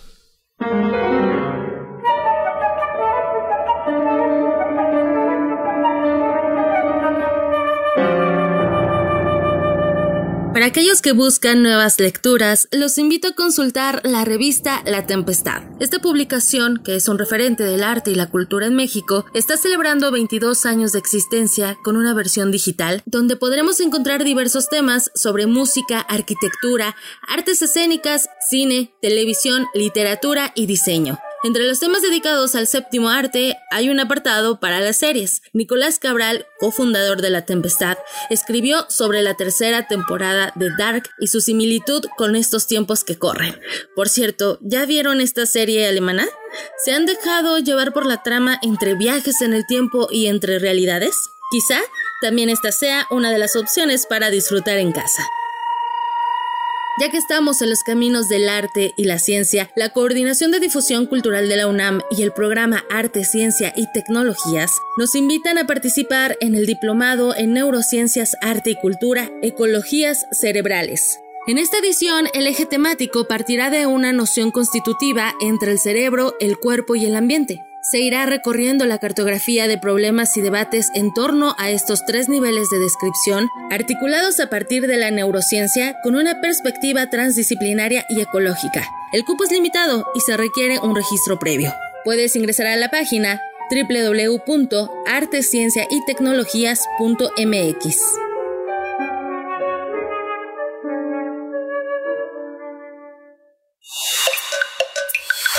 Primer movimiento. Hacemos comunidad. Química entre nosotros. Química para todos. Pues regresamos aquí a primer movimiento y ya está, ya está en la línea el doctor Plinio Sosa. Plinio Sosa ha hecho esta gran crónica de la tabla periódica, de, esta conmemoración de los 150 años de la tabla periódica. Y bueno, hoy el tema es el rutenio, o de lo bueno poco. Buenos días, eh, doctor Plinio Sosa. Muchas gracias por estar tan puntualmente con nosotros aquí en primer movimiento. Buenos días, Miguel Ángel. Buenos días, doctor Plinio Sosa. El rutenio. El rutenio es uno de los elementos más escasos de nuestro planeta. Por cada tonelada de corteza terrestre, apenas hay un miligramo de rutenio. Se encuentra en algunos pocos minerales, como la laurita y la anduoita, pero principalmente se obtiene como un subproducto de la extracción del níquel. Es uno de los llamados metales preciosos. Los metales preciosos son el oro, la plata y los seis metales del grupo del platino. Uno de estos, pues por supuesto, es el rutenio. Los metales preciosos son de los pocos elementos que sí se encuentran en la naturaleza como sustancias elementales. Esto significa que son elementos muy poco reactivos, porque si pueden estar en las rocas sin alterarse durante millones y millones de años, quiere decir que de verdad son muy, pero muy estables. Es precisamente por esta poca reactividad que se han usado desde la antigüedad en joyería, ¿no? Por ejemplo, en la tabla periódica, el rutenio se encuentra prácticamente en el centro del bloque D, abajo del hierro y arriba del osmio. Como sustancia elemental, se trata de un metal plateado, duro y frágil. Como buen metal precioso es muy resistente a la corrosión. En condiciones normales no reacciona con el oxígeno, ni con el agua, ni con los ácidos. Es decir, no solo los gases nobles son raros y nobles, ¿no? También hay otros elementos que son raros y que son nobles. El rutenio fue descubierto en 1844 por el químico ruso de origen alemán Karl Ernst Klaus. El zar Nicolás I estaba interesado en la posibilidad de acuñar monedas hechas de platino. Trabajando en este proyecto, Klaus encontró que el platino extraído de las minas siempre venía contaminado con otros materiales que no reaccionaban con el agua regia. A partir de 8 kilogramos de estas impurezas y mediante una serie de reacciones químicas, Klaus logró obtener 6 gramos de un nuevo elemento. En honor a su patria, Rusia, Karl Klaus decidió bautizarlo rutenio, de la palabra latina rutenia. Así como la química es dinámica y cambiante, la historia y la geografía también lo son. Rutenia era, en la Edad Media, una región que comprendía las actuales Rusia, Ucrania, Bielorrusia, una pequeña parte del noroeste de Eslovaquia y una estrecha franja de Polonia Oriental. Bueno, a pesar de su escasez, el rutenio ha tenido muchos usos y sigue teniendo varios usos. Debido a su alta resistencia a la corrosión, se le añade al titanio para fabricar tuberías para aguas profundas. La aleación, con solo 0.1% de rutenio, es unas 100 veces más resistente a la corrosión que el titanio solo. Es muy bueno también para endurecer al paladio y al platino. Por lo tanto, aleaciones con estos metales se emplean para fabricar contactos eléctricos muy resistentes al desgaste, es decir, más duros y más duraderos. También se usa para producir acero inoxidable. Al igual que otros elementos del grupo del platino, se puede emplear como catalizador en distintos procesos en un área muy interesante de la química, que es una intersección entre la química orgánica y la química inorgánica. Esa área es la química organometálica, la preciosa química organometálica. Y una aplicación más eh, es en la joyería de fantasía, que estábamos hablando hace un rato. Al revés del rodio, su vecino siguiente, que es sumamente brillante, una delgada capa de rutenio le da un ligero tono gris oscuro, similar al del peltre, al, brillo del peltre. Por eso, cuando se desea obtener un acabado más oscuro, lo que se hace es recubrir las joyas con una fina capa de rutenio. Una última reflexión, el rutenio, escaso entre los escasos metales preciosos, es protagonista indispensable desde las tuberías de aguas profundas hasta la glamorosa joyería de fantasía. No cabe duda, de lo bueno, poco. Muchas gracias, muchas gracias, Plinio. Fíjate que a lo mejor te hago una pregunta para la que no venías preparado, pero, pero fíjate que hay una parte en, la, en, el uso y en el eh, descubrimiento de los elementos de la tabla periódica que también lo has hecho de una manera muy sutil, muy, muy suave, que pone en evidencia pues las eh, desigualdades del mundo y el acceso del mundo y del planeta, de la población del planeta a ciertos privilegios que otorgan eh, cierta explotación de los elementos. Sería también interesante hacer ese, ese mapa de las equidades y las desigualdades, de los avances y de los rezagos a partir de toda esta exploración de la tabla periódica, ¿no? Sí, claro. Yo creo que todos todo está sujeto a la historia. O sea, la historia es, ¿no? Estamos dentro de ella todos.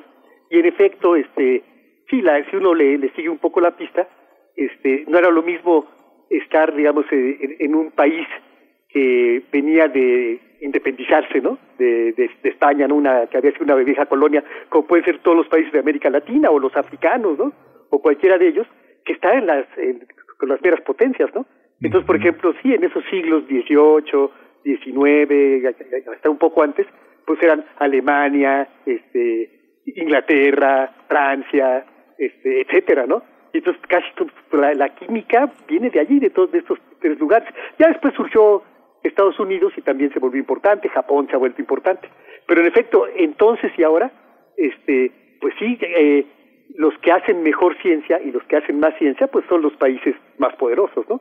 Hoy vamos a tener este asunto lo vamos a vivir en esta época con todo el rollo de las nuevas vacunas. ¿Qué países van a poder comprar esas vacunas? ¿Cuáles las van a poder producir? ¿Y cuáles van a poderlas comercializar? ¿no? ese asunto pues, está allí. Y, así como eso, así fue todo lo demás. Estas aliaciones de las que he venido hablando, pues alguien era el que las eh, que las producía, alguien era quien se quedaba con las ganancias y otros eran los que tenían que comprarlas a precios mucho más elevados, ¿no? por supuesto.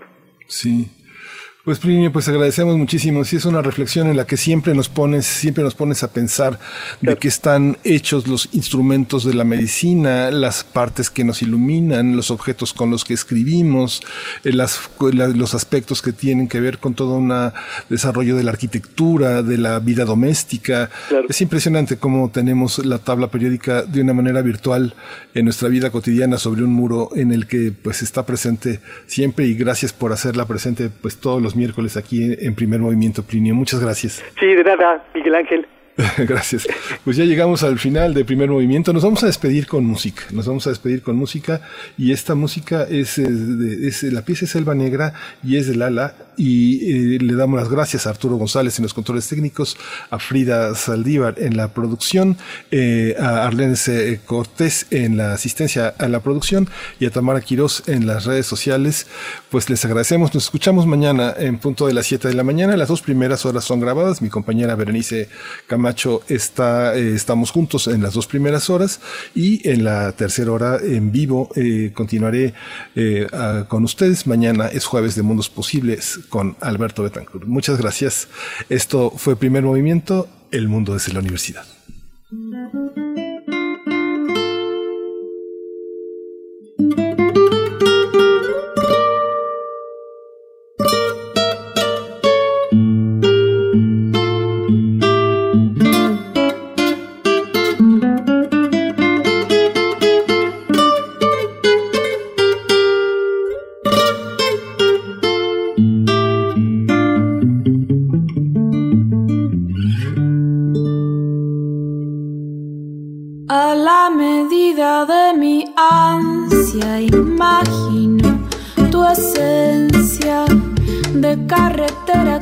Medida